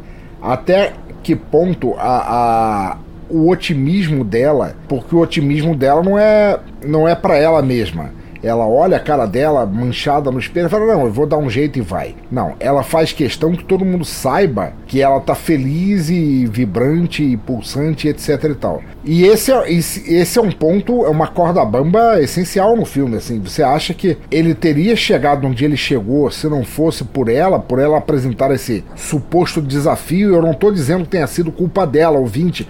Puta que pariu, para de colocar palavras na minha boca. Eu estou apenas tentando entender como engatilha isso na cabeça de um psicopata. Eu acho que ele olhou para ela e falou: é um desafio, né? Challenge accepted. Ele, ele olhou para ela e viu ela como um desafio, assim. Isso, isso, ah, isso é potencializou a vontade dele. É como o, o prazer dele estava justamente em fazer as pessoas infelizes. Ela é uma pessoa que é quase que é patológica. Eu acho que não é quase, é patologicamente feliz, que a mulher é feliz em tudo que ela faz. Ela é eu acho que não é que ela quer mostrar para os outros que ela é feliz. Ela é feliz, ela, ela é alienada pra cacete, tudo ela vê, sei lá. Até que eu falei, ela, ela irrita um pouco. Em tudo ponto. ela vê beleza, em tudo ela vê é, oportunidade é, e tal. Ariana, né, como você disse. E aí você, é, você tem um cara que tem como objetivo de vida, né, destruir a felicidade das pessoas e ela não se dobra a ele, ela simplesmente, ele simplesmente, ela simplesmente se torna um desafio para ele. Isso acaba potencializando os instintos dele, que combina inclusive num assassinato. Né? Isso te gostaria? Poder deshacerte da merda que has parido. E agora nós chegamos à pergunta 9. Todos nós conhecemos, respeitadas as proporções, personagens assim no Brasil? Tipo assim, o, o, o César, ele é a transposição daquela brincadeira que, que até crianças fazem de imita um cavalo, invita uma vaca, mu, invita um elefante, uh, invita uma cobra, oi amiga. Oi amiga. Ou da, da, da Clara, que é otimista, ou da Úrsula. A Úrsula, que é uma personagem importantíssima na trama, que a gente falou pouco, de ser aquela adolescente que acha que é adulta, que pode bater de frente e que no final é, ela é só apenas uma, uma criança inocente que, que, que sofre os revés disso, né? Revés, reveses, Lica, o que que tá certo? Reveses? Reveses. Reveses. Obrigado. Ou do... do, do, do senhor... ou do senhorio do, do, do síndico, que é o, o vizinho chato, que fica catando é, cada minúcia do que você faz como errado, ou como a, sonho, a sonhadora iludida, que é a senhora Verônica. Cara, a gente tem, eu acho que, arquétipos de todo esse pessoal no Brasil. O que, que vocês acham? Acho que É, fora o filho da puta mor que tá lá em Brasília. Que por si só é um César mor dentro do nosso país, né? Esse é o pior dos Césares, porque ele é um sociopata que quer matar a sociedade inteira, né? É. Mas se perguntar pra ele, é a culpa é dos comunistas, não tem nada a ver com isso. A culpa é do PT, tá ok? Encurtando os laços entre Espanha e Brasil, todos nós conhecemos aqui na nossa vida, não sei como é em outros países, não, não vivi tempo suficiente em outros países pra saber, mas todos nós conhecemos gente assim, né? Aquela pessoa que, que você sai pro trabalho ou pra, pra padaria, se for assim, e fala: Como é que você tá? Ah, eu tô bem, a vida tá indo bem pra mim. Ah, que merda, minha vida tá tão ruim e tal. Você não tá triste, então, por causa da, da pandemia ou de todo o mal. Que tá, aquela pessoa que é tipo o efeito Uruca, lembra do, do, do- do- dos filhos dos Flints, os adolescentes, que tinha um cara que chegava e vinha uma nuvem negra junto assim. Uruca, caralho, tu lembrou do Uruca.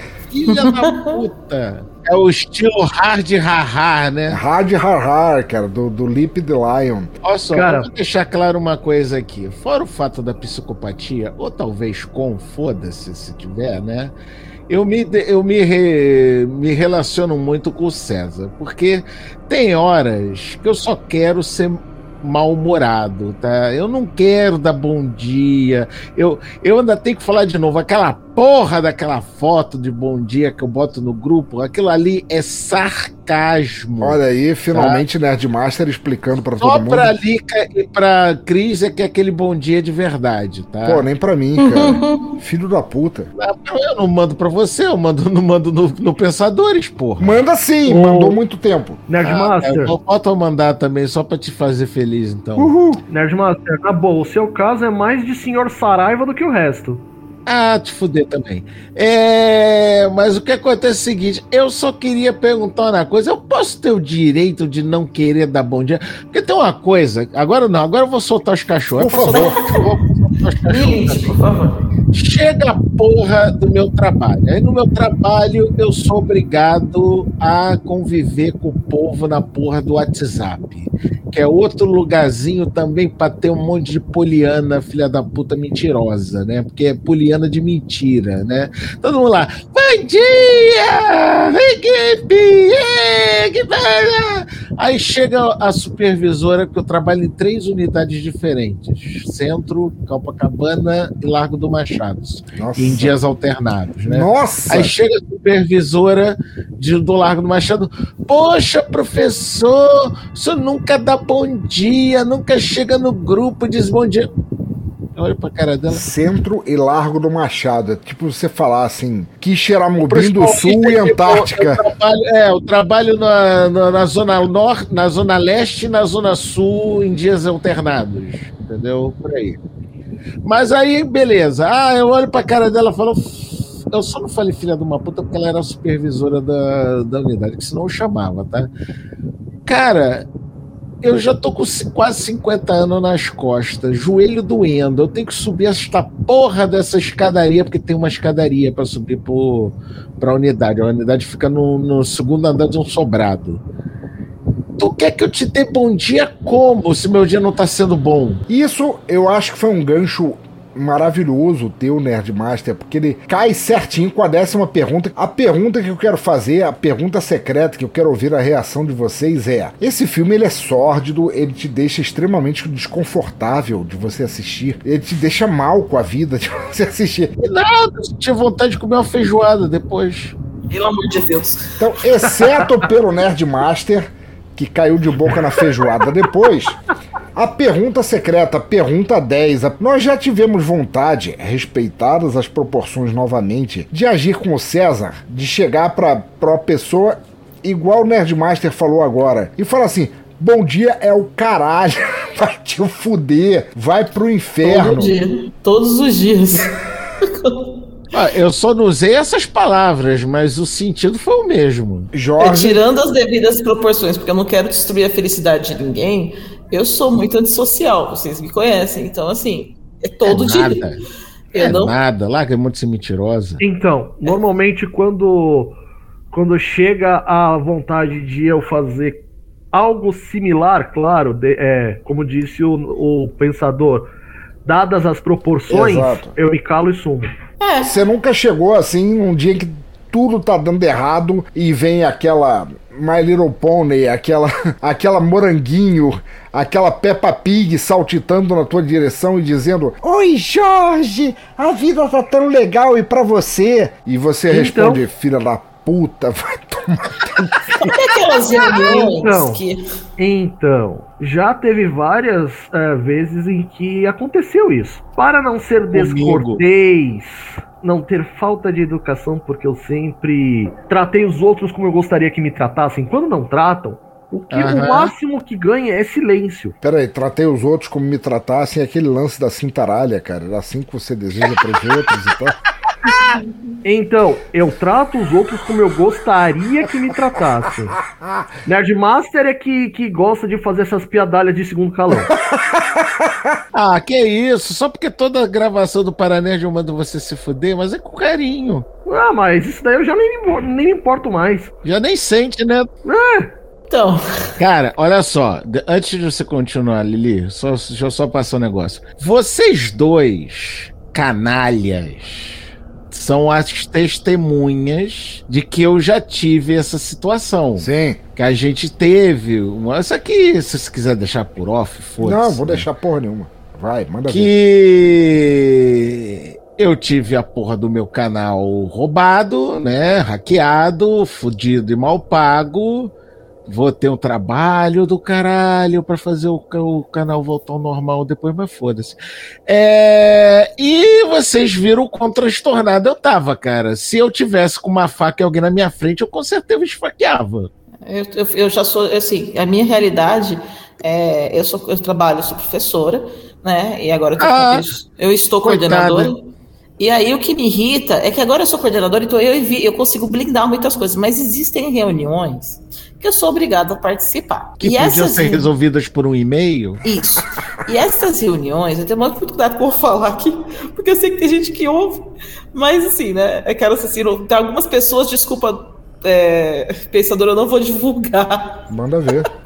Por conta pelo que eu vou dizer agora, mas assim, eu tenho muito problemas assim com esse pessoal que, sabe, chega naquelas reuniões que podiam ser resolvidas por um e-mail e eles já começam te dando aqueles bombons com frases motivacionais. Ah, filha da puta de bombom. Exatamente. Nossa, bombom com querem- recadinho. Vai botar o Isso, e eles querem começar. E você tá puto com um monte de coisa para pra resolver e a pessoa para a tua vida pra poder falar sobre isso. Eu não tenho, na universidade isso não tem acontecido, graças a Deus, mas eu tenho que participar de algumas reuniões que são reuniões, assim, Secretaria da Educação, do- da diretoria de ensino, e que a gente vai como representante da universidade, visitar palestra pessoal, e o pessoal perde o tempo que podia estar resolvendo o problema rápido e ir embora, não, para fazer aquele palestra motivacional, para falar sobre coisas felizes e trocar experiências alegres. E eu falo, cara, mano, não.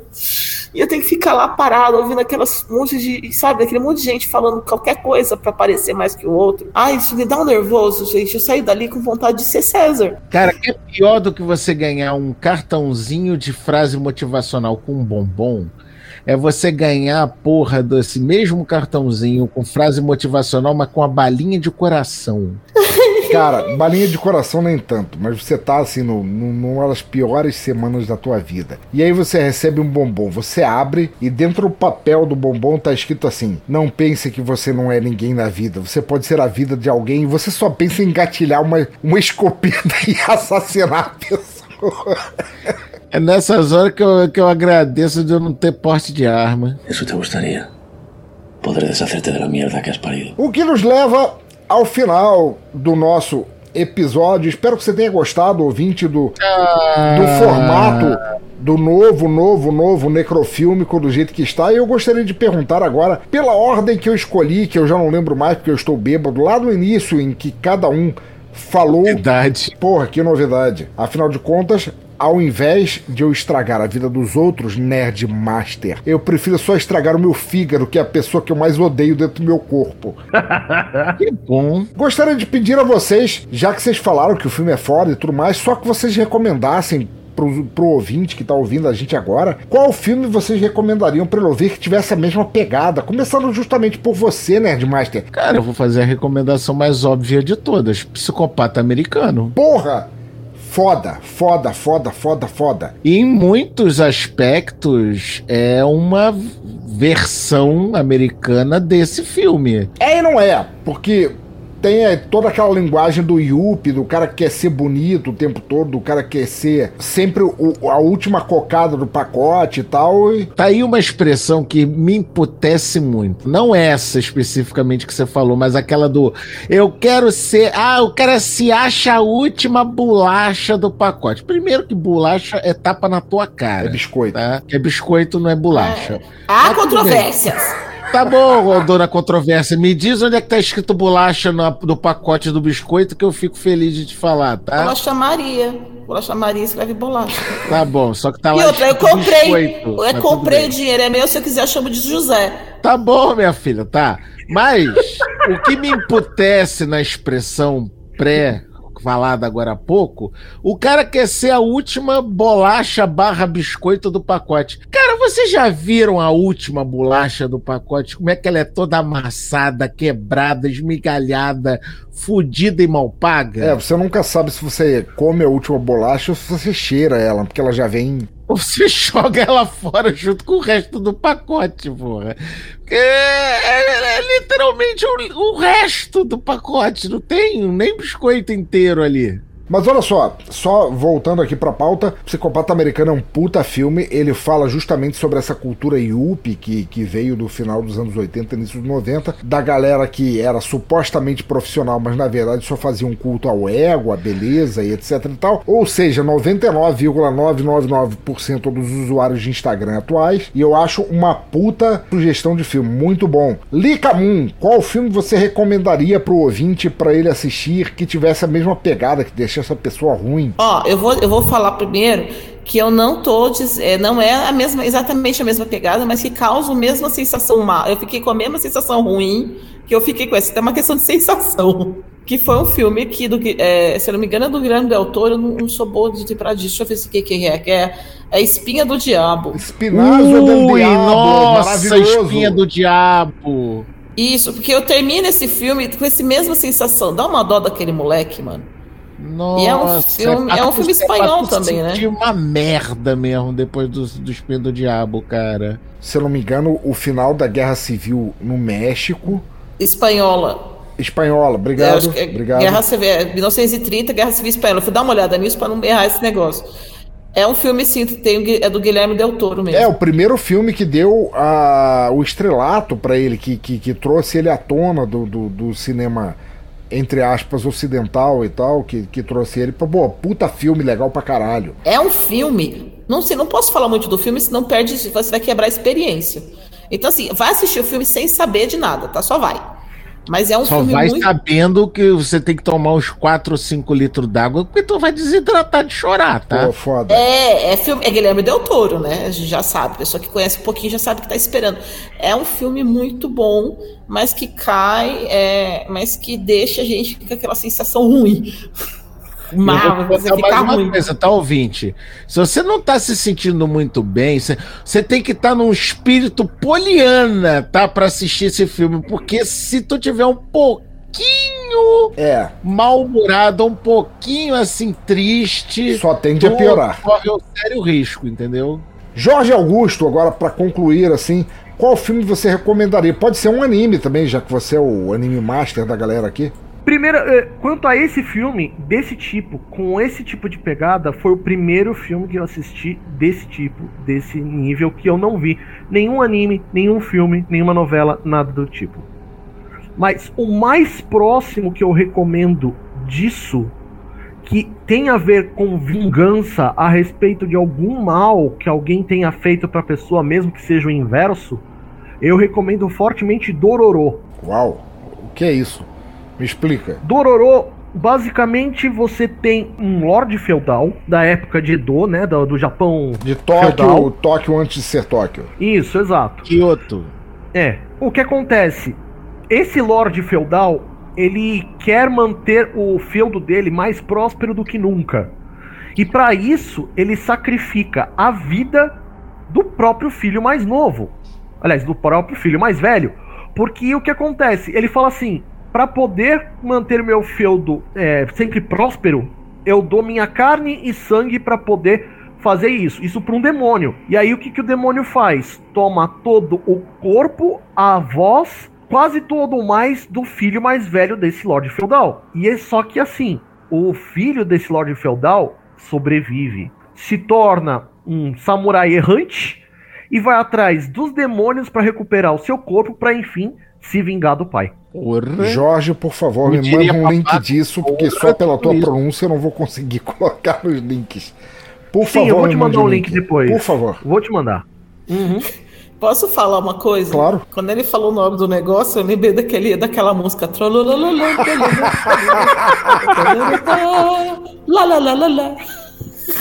Do apresentador russo de talk show. De, de, de- Isso. do, programa de, de, de- Silvio Santos Russo. Nossa, gente. Sensacional. Onde eu fui. Mas então, ouvinte, eu espero que você tenha gostado do novo formato do Necrofilme. Eu espero que você assista Mientras do Hermes. Eu espero que você assista todas as recomendações que foram feitas durante o programa. E... Puta que pariu, é sempre alguém tocando a caralha da campainha do Teatro Escuro quando não deve tocar. Pera aí, rapidinho, eu já volto aí. Quem será uma hora dessas? Correio! You have mail.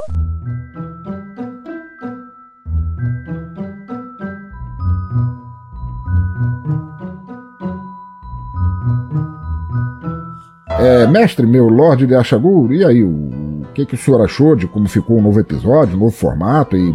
Mais ainda, o senhor se divertiu? Hum, acho que, como bom deus cósmico anarquista, não cabe a mim dizer.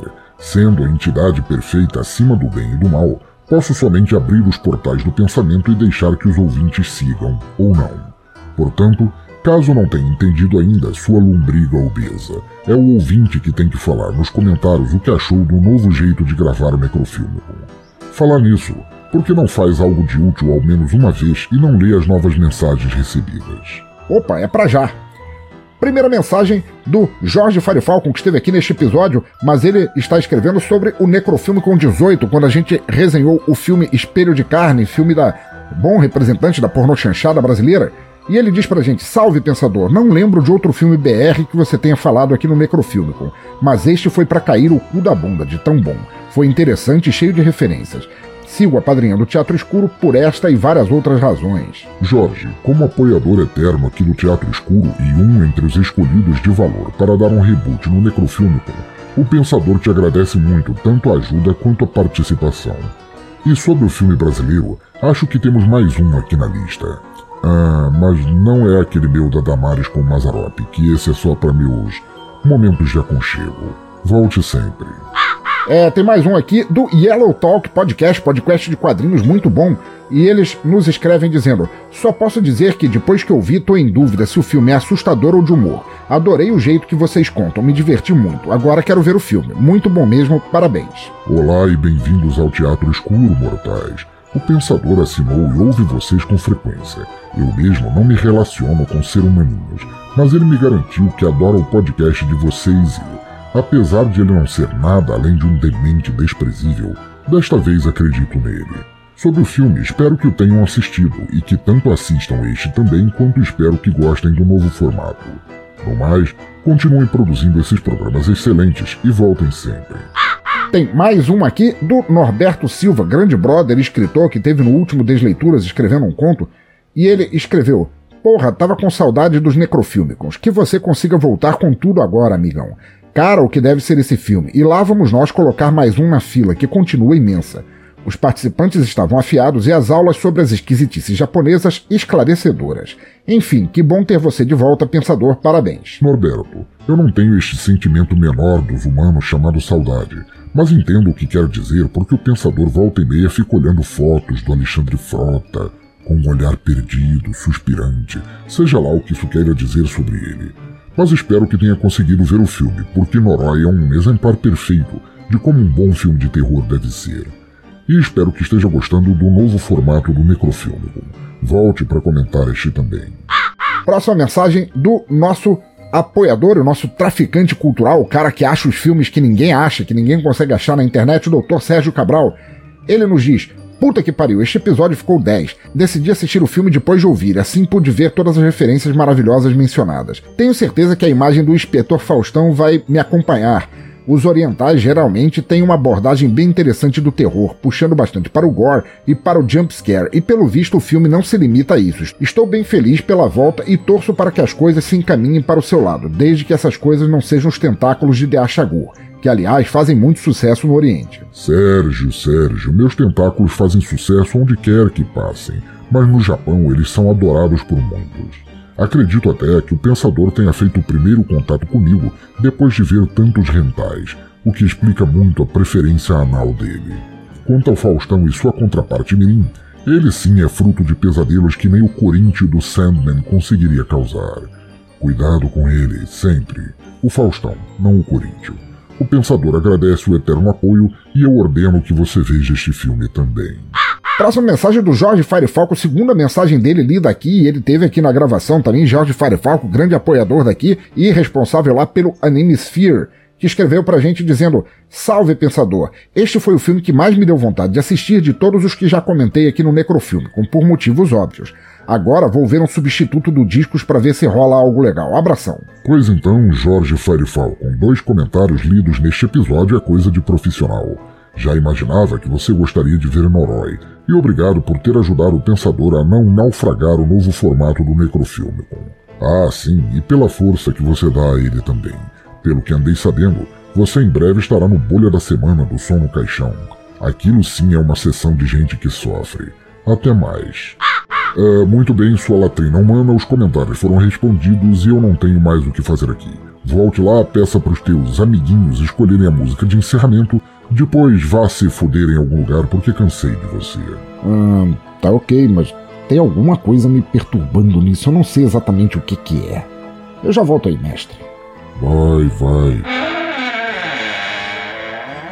Ô, oh, gente, desculpa mesmo, desculpa ter feito vocês esperarem. Eu tava ali com meu mestre fazendo coisas comigo. Se é que vocês me entendem, mas foi melhor do que eu esperava, pelo menos eu tô inteiro aqui. Então, chegou o momento da gente se despedir por enquanto deste episódio que ficou ó, o ó do Borogodó. Eu fiquei muito feliz com o resultado. Jorge Firefall com Augusto, fala seus links, onde o pessoal te acha. De boas, gente. Primeiro de tudo, eu sou o líder do projeto Animesphere, um podcast que fala de animes, mangás e cultura japonesa no geral. E que temos na equipe o Nerdmaster aí que tá fazendo troça. É, Nossa! Vocês... Nossa, eu tô fazendo troça! Enfim, vocês acham todos os nossos links de redes sociais e site e todo o resto em linktr.ee barra animesphere. Very nice! Seguindo aqui, Lika Moon, minha musa anarquista, amor da minha vida, por favor, fale o que você faz dentro da internet, é, todos os atentados que você faz e como você quer agora matar o porteiro do seu prédio. Ai, gente. Então, é, falando, falando pelos links, né? Eu acho que vocês me encontram lá no, no Me Joguem Podcast, né? É, com a Cris Navarro, lá no www.mejoguempodcast.com. E eu também sou host, é, co-host lá no é, Omega Cast, junto com o Cláudio Dourado e o Maverick, né? Vou dizer que é uma das únicas vozes que presta no Omega Cast. É verdade. omegastation.com.br e vocês raramente me encontram agora nas redes sociais, mas podem me encontrar principalmente no, no Instagram, que é Lica, com C, Lica Underline Moon. Vocês me encontram lá no Twitter praticamente não estou utilizando. E também na, no, no, Telegram, né? No grupo do Telegram dos Pensadores, eu estou sempre lá. E se quiserem conversar comigo também, eu também estou no grupo tanto do Omega Cast lá no Telegram quanto do Me Julgue. Very nice. Obrigado por ter uma voz bonita do Omega Cast. Alexandre Nerdmaster, cara. O instrutor de informática que quer matar todos os alunos. Por favor, passe seus os links. Aluno não, eu quero matar meus colegas de trabalho. Os alunos eu gosto. Obrigado pela correção. Deixe aí seus links pra pessoa desavisada que não saiba a lenda que você é na internet e já fala pra mim qual música você escolheria pra encerrar este podcast que tem a ver com o tema do episódio, que tem a ver com o tema deste filme do Mientras Duermes. Bom, então, oi! Já ouviu falar da iniciativa Paranerd? É um site bacana, né? paranerd.com.br, onde eu, Alexandre Nerdmaster, sou sócio, dono, proprietário e o irresponsável por aquela bagaça. A gente tem juntado tudo quanto tem indigente da internet lá, saca? Teve Koala Seu Hunter no Huntercast, tem o seu J. Santos no Água de Moringa, então tudo quanto é enjeitado que eu acho assim no meio da rua, eu, eu acabo botando lá no, no Paranerd. Então, se você quiser ter uns momentos de. Por que não dizer alegria, né? Rindo da cara minha quando os outros me zoam, porque eu, é o esporte favorito da Podosfera Nacional Brasileira zoar o Nerdmaster, né? Então você, por favor, atente lá para paranerdia.com.br e sim, o canal do YouTube voltou, ele tinha sido hackeado, filha de uma puta, mas agora tá lá, youtube.com barra Paranerdia TV. E para a música de encerramento desta porra, eu acho que não poderia ser outra do que Psycho Killer de Tom Porra, que puta que pariu. Escolha sensacional, velho. Maravilhoso, ouvinte, muito obrigado. Eu só queria pedir, como alguém não similar ao César, mas como alguém que também, de certa forma, sente prazer em sacanear os outros, eu gostaria que você antecedesse a música que vai rolar agora, Psycho Killer, do, do Talking Heads, que você terminasse com o grito de guerra que você usa no Paranerd pouco antes de começar a discutir o tema. Pois é. Como é que você costuma anunciar isso, Nerdmaster? Não, não, não, é por isso. Com o maior prazer, meu amor. O querido pensador, o senhor que é o editor desta maviosa casa de horrores, Uau. eu gostaria de pedir com todo carinho e todo amor que você vá se fuder. Uau. Nossa, cara. Eu vou ter que trocar Pronto. de cueca agora. Maravilhoso ouvinte, fiquem aí com o som. Muito obrigado. Por favor, assistam, assistam Mientra Duermes. E a gente se vê no próximo Necrofilm com, um novo formato. Valeu! Falou! Tchauzinho. Pronto, mestre, voltei. Tá escolhida a música. Eu vim com um colete à prova de balas só por qualquer precaução e tal. E. E agora? Agora nada, imbecil. Agora, como eu disse antes, vá pra qualquer canto da tua vida fedida e fica lá que eu não quero mais ouvir falar de você. Tchau. O quê? Sem pegadinha? Só uma tentativa de assassinato nesse episódio foi isso? Não tem ninguém escondido numa esquina do teatro escuro pra transformar meu rabo num abajur? Nada? Nada? O que foi? Está sentindo falta de sofrer? Quer que eu faça contigo o que César fez com a Clara, por acaso? Posso providenciar se quiser. Estou farto de te ver ou ouvir, mas uma ligação minha e Saddam Hussein chega aqui para te dar um jeito e. Não, não, não. Eu tô ótimo. Perfeito, juro. Só tô estranhando acabar um necrofilme com sem eu morrer e. Ah, mas você não está fora de perigo, meu dolinho sabor banha de porco. Quero somente ver a reação dos ouvintes sobre o novo formato do podcast. Afinal, como se tornou comum neste paizinho de vocês, se o novo formato for aprovado, a ideia e o sucesso sempre terão sido meus. Se fracassar, a culpa será só tua. E então o sofrimento dos teus ovos serão lendários. Vou contratar Johnny Knoxville para filmar um jackass inteirinho fudendo o teu cu. Porra, mestre, o senhor não devia ter falado isso. Não sabe como é que funciona o Brasil? Agora todo mundo vai comentar que ficou uma merda só esperando eu me lascar de novo.